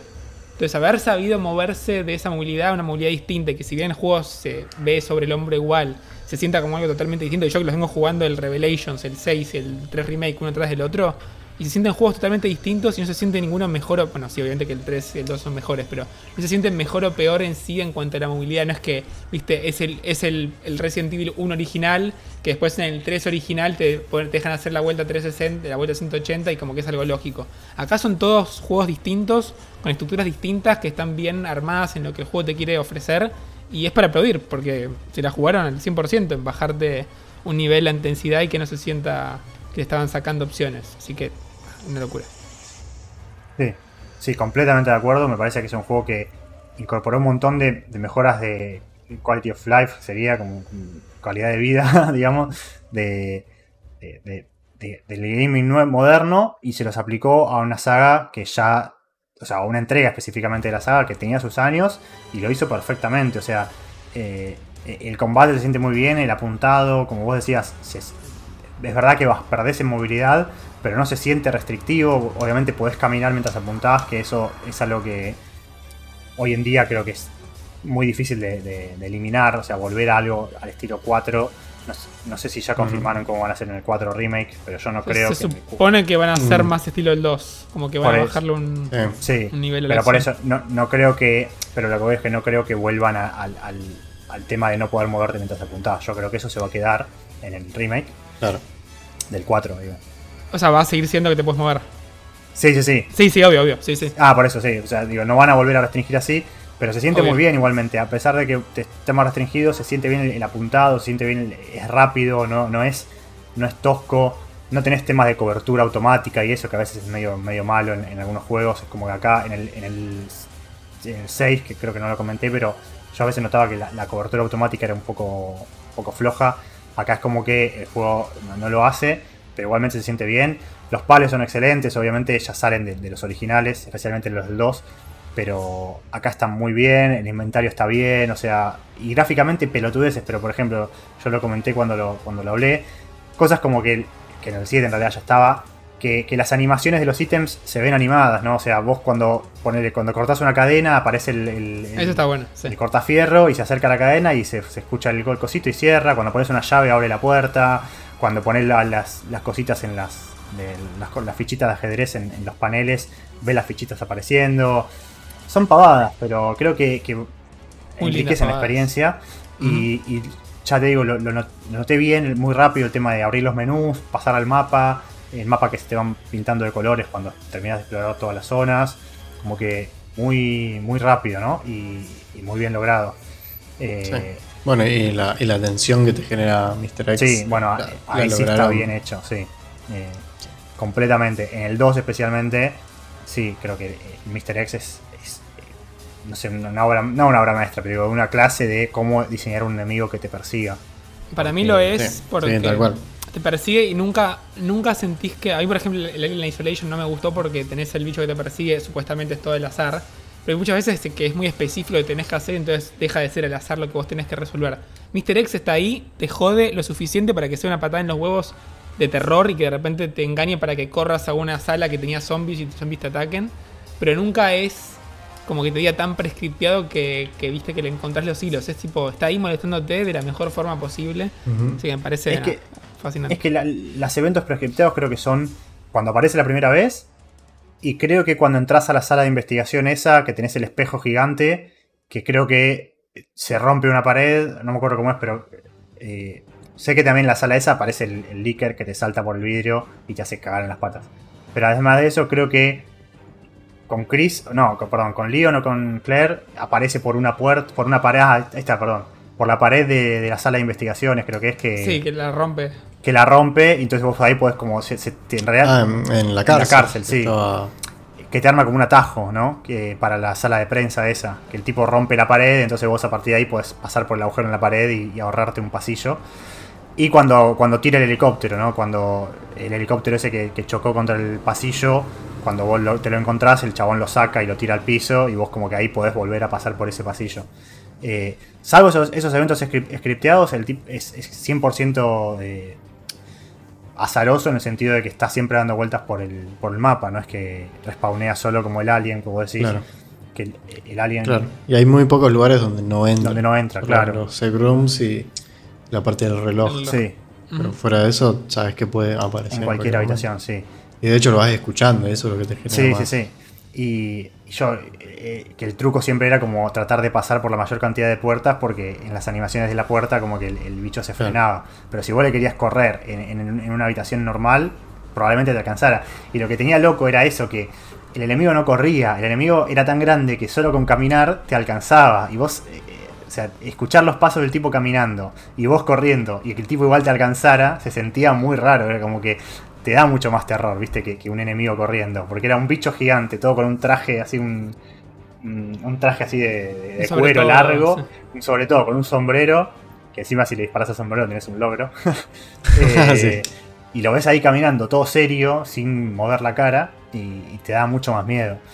Eh, el 3, quizás ya para, pasar al 3 y ya ir, cerrando la saga, eh, el Nemesis en el 3 es completamente distinto. Y creo que esa fue una de las grandes cagadas del 3, a mi, parecer, del remake. Que es ese Nemesis que es totalmente scripteado. O sea, salvo un par de encuentros, es totalmente scripteado y pierde un poco la, gracia, ¿no? Sí, sí, es otra cosa totalmente distinta. Eh, es, otra cosa. Y bueno, el 3 en sí ya, se habló mucho de lo corto que resulta, que es como si fuese un DLC del, 2. Eh, es verdad que, bueno, no sé, ustedes que los que jugaron al 3 original, supongo que tendrán más en claro las diferencias. Pero por lo que yo tenía entendido, el juego agrega la escena del hospital y la escena de la estación de policía, creo, con, Carlos. No, en realidad, más largas. En, el juego original vas a la estación de policía con Jill como parte de la ciudad y acá le hicieron exclusivamente de Carlos como algo más autoconclusivo. Claro. El hospital están los dos, con Carlos de hecho, pero acá lo hacen un poquito más largo. Lo único que cambia grande es que eh, está la escena de la. Tipo, cuando vas a pelear con Nemesis en la torre reloj, que, que, cuando se pone en modo perro y empieza a, a correrte sí, a dar vueltas. Eso en, el, en, el, en, el, original es toda una sección así con puertas que se abren con llaves y demás, que parece Ah, una mansión ok. de hecho. Ah. Esa es Sí, la gran sí. diferencia, pero la, la pelea final termina siendo la misma, también se queda infectada Jill, solamente que la comprimieron bastante. Pero por, por ejemplo, también me voy por las ramas de vuelta, pero en el Umbrella Chronicles, que es este juego sobre reglas que salió para la Wii, que salió para la Play 3 con, con el Move, como que te recuentan la historia de los Residents y la del 3 es un asco, porque termina toda la mansión de policía. Como que de repente se van y se esquipean todo, el torre del reloj, se esquipean el, el hospital, eso es medio choto. Pero nada, acá para mí no estuvo tan mal. Y es verdad que es más cortito y para mí es mucho peor que el 2 por esto de que manejan mal manejan entre comillas mal a Nemesis, manejan entre comillas mal el sistema del esquive. Pero es un lindo juego que se disfruta muy bien. Es que es un 8, pero es un 8 súper sólido. Entonces. Siempre comparás con el, es lo mismo que pasa con el 6. Lo estás comparando con una expectativa desmedida. Y ahí es cuando se caga un poquito la experiencia, pero sacando eso se disfruta. Sí. Sí. sí, creo que eh, el problema también fue que salía a 60 dólares y salió un año después del 2 Sí. y la gente esperaba otra cosa. Eh, yo creo que como juego, si hoy lo compras, lo compras barato y lo jugás después del 2, es una linda continuación del 2. Pero obviamente es mucho más corto. Sí, es una buena experiencia. Eh, te- tenés. Pero bueno, eso, pagar 60 dólares y terminarlo en, en- en el día, capaz. Sí. Si, si te emocionas un poquito.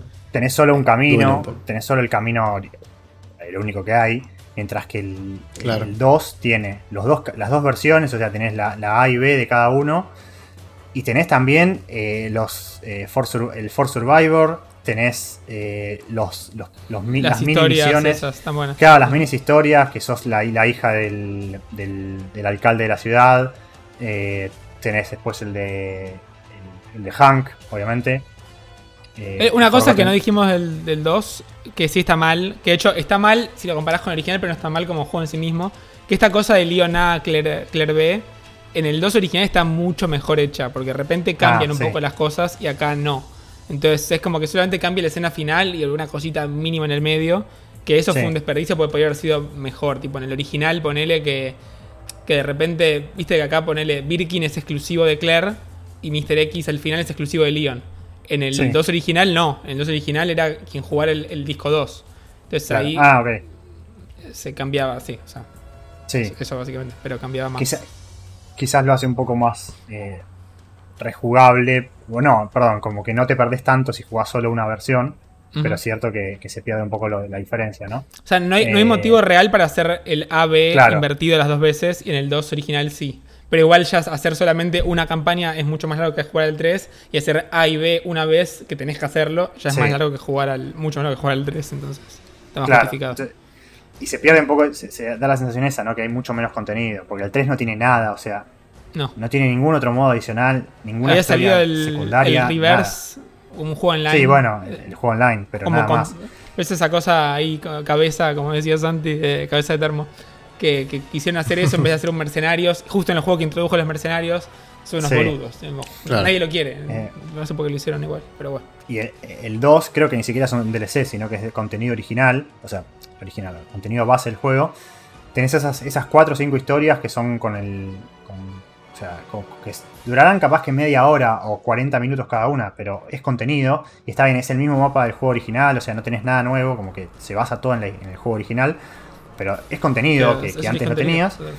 Y bueno, tenés la- las dos versiones de la historia, que eso en el 3 no está, y el 3 es verdad, en 6 horas, creo que hay el logro que em, es para terminarlo en menos de 3 horas, que está bien, es un, es un logro, pero nada, si podés terminar un juego en menos de 3 horas, sin hacer ningún exploit loco de- Sí, de sí, sí. running, o sea, de, de speedrunning, algo raro hay.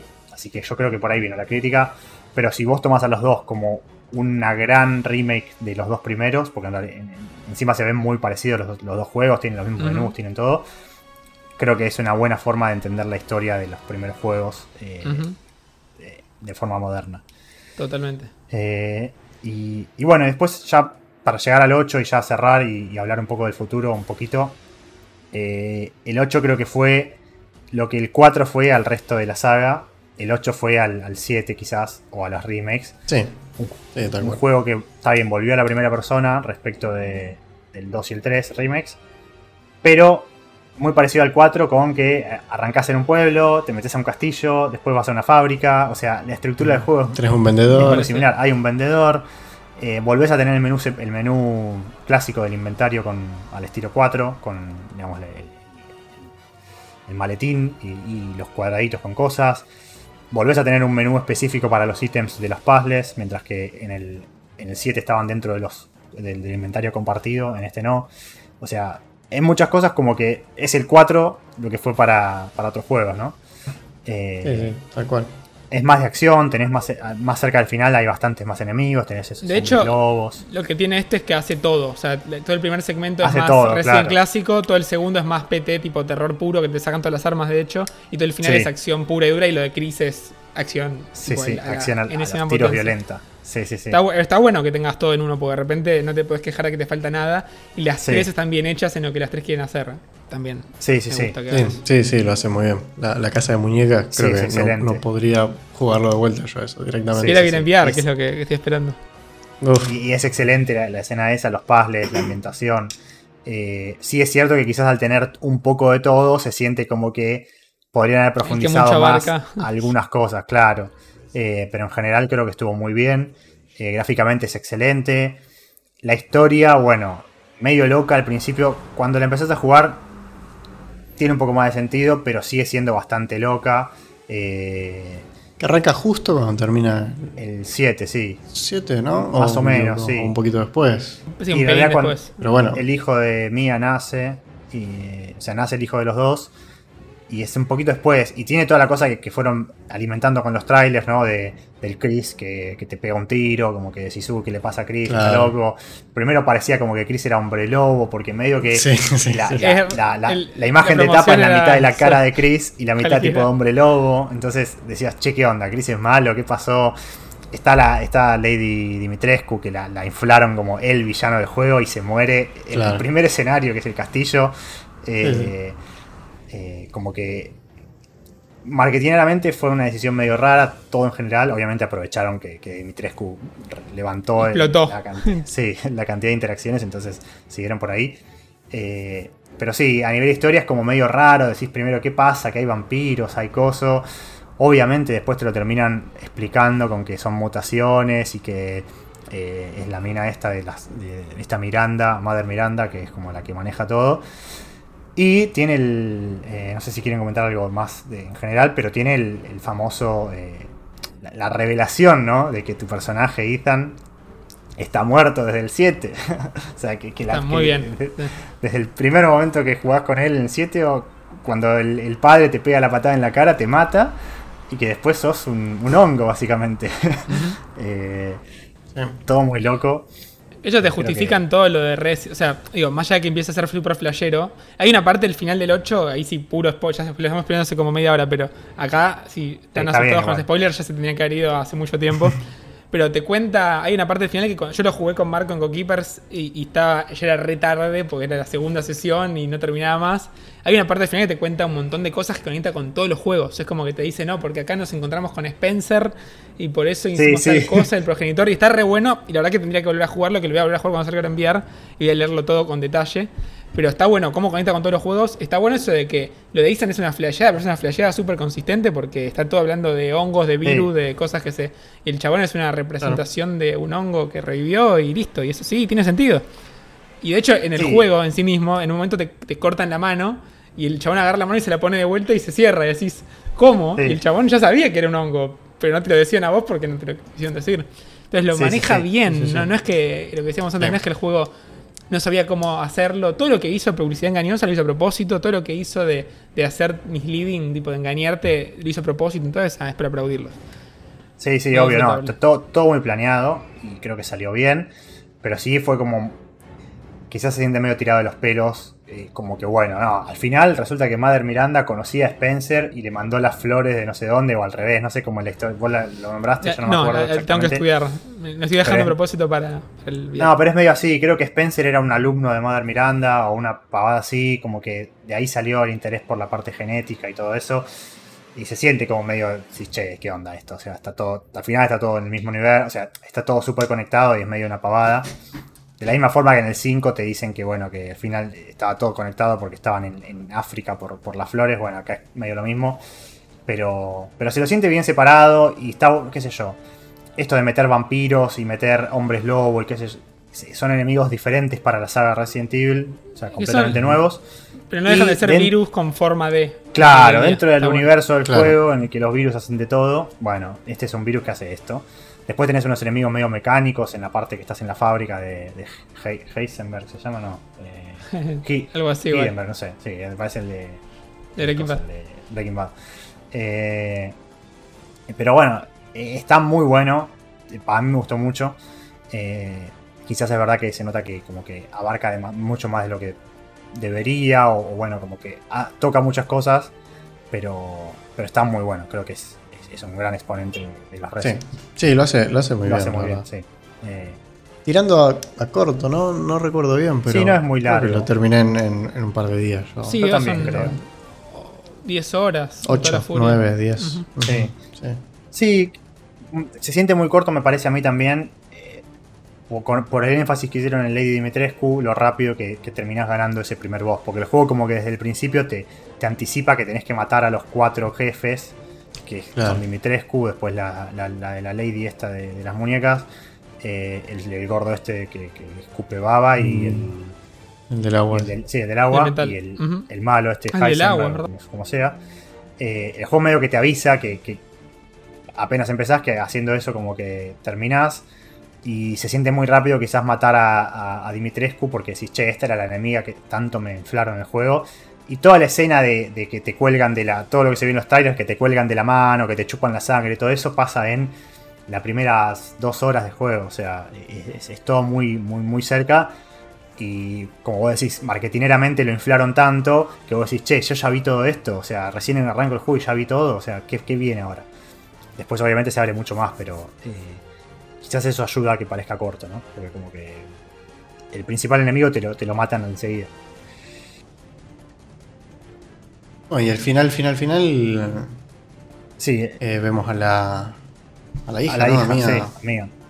Eh, sí, de hecho. ir a, ir a ver a Ethan a la tumba voy un paso atrás, que esto es la parte de Chris, que te lo pone en full jugable al final del juego. Y está bueno que te traen a, Chris tipo post 6, post 7 también.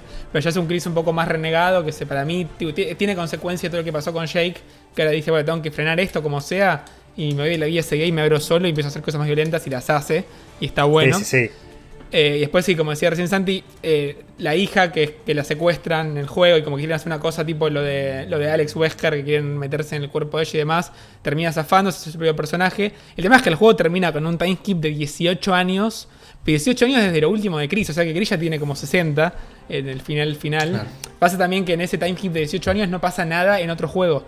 Te podrían hacer un juego nuevo que pase en esos 18 años, pues tampoco te cuentan el estado del mundo cuando, la hija ya está grande. Eso es un poco raro, vamos a ver cómo lo tratan después, pero para mí es todo terreno por explorar y ningún juego nuevo de Resident tendría que pasar antes del el final del 8. Puede pasar entre los 18 años o de 18 años para adelante, pero sería bueno que pase. Y la hija de. Nada, está la hija de. Mm, del prota de. ¿Cómo se me fue el nombre? De Ethan. Eh, Ethan se muere, que no lo dijimos. Se muere versión hongo también.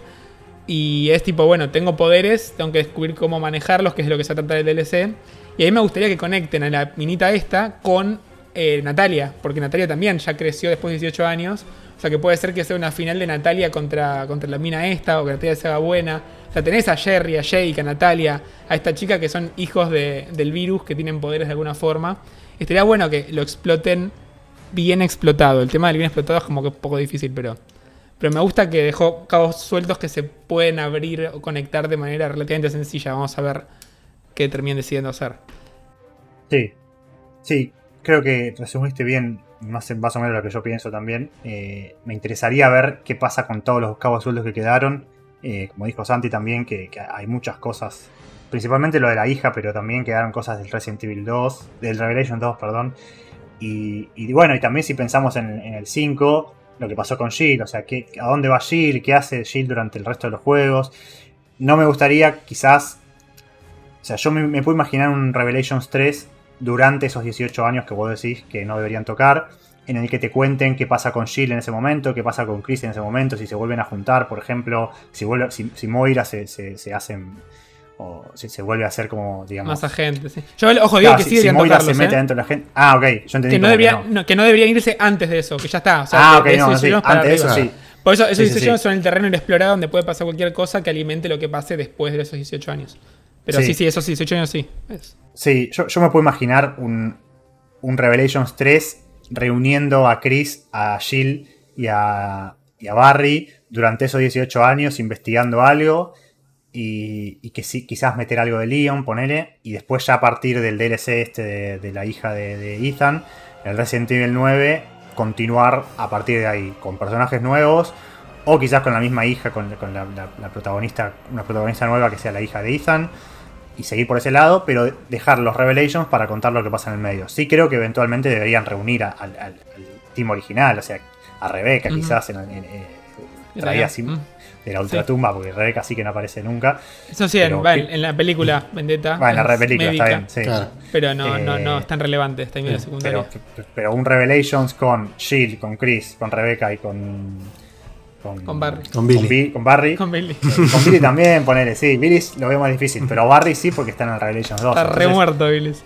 Podría venir por ahí, ¿no? O Se cayó del tren al final y se murió. Se cayó del tren, sí, sí. Sí, sí, sí. Eh, creo que podrían volver por ahí. Pero, Ujú, pero sí, una saga. eh, sí, sí. De hecho, hay una cosas saga. No, no, que sí, es sí. interesante que, como por un lado, al, al punto que extienden el, el conflicto biorgánico, nunca se va a terminar, porque es como que ya en parte de su universo tenés el COVID, y- es tipo que hace la gente zombie, y lo van a usar siempre. Entonces pueden hacer juegos hasta, hasta más no poder. Pero sí tienen que cerrar algún momento, porque si no pueden jugar con los hijos de los hijos de los hijos hasta el infinito. Sí creo, como Sí, decís sí. vos, que tienen mucho para hacer estos, estos reencuentros que pueden estar muy buenos. Y además tienen esta cosa de los malos que en un momento quieren hacer que Trice, el que era esta empresa que iba a reemplazar a Umbrella, tuviera sentido. Después sacan la nueva Umbrella, yo qué sé. Pero con Alex Wesker y si querés con el que sea que contrata a Eida, viste que Eida siempre trabaja para alguien, pero no se sabe para quién trabaja. Podría Sí. meter a un nuevo enemigo como grande que tengan que derribar los que sean que quedan buenos y ahí darle un cierre a los arcos grandes de estos protagonistas históricos.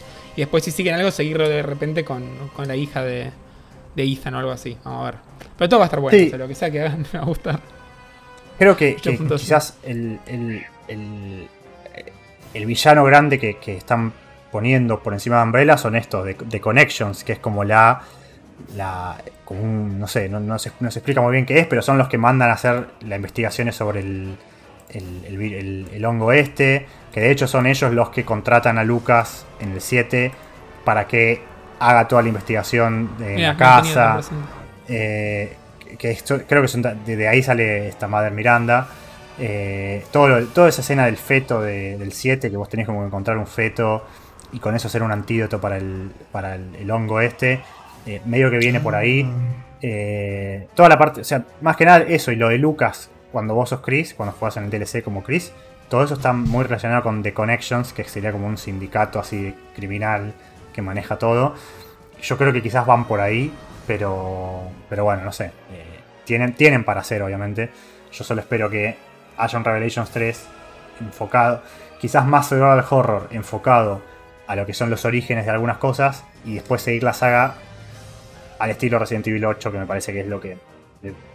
No sé, lo que, lo que más veo a Capcom haciendo, ¿no? Como siguiendo la saga por algo más masivo y dejando el survival horror para entregas un poco más puntuales, ¿no? Sí, yo creo que concuerdo. Para, yo veo, bueno, después del, del 4 remake, como que hay tres ramas, ¿no? Están los remakes, está Revelations y está la saga principal.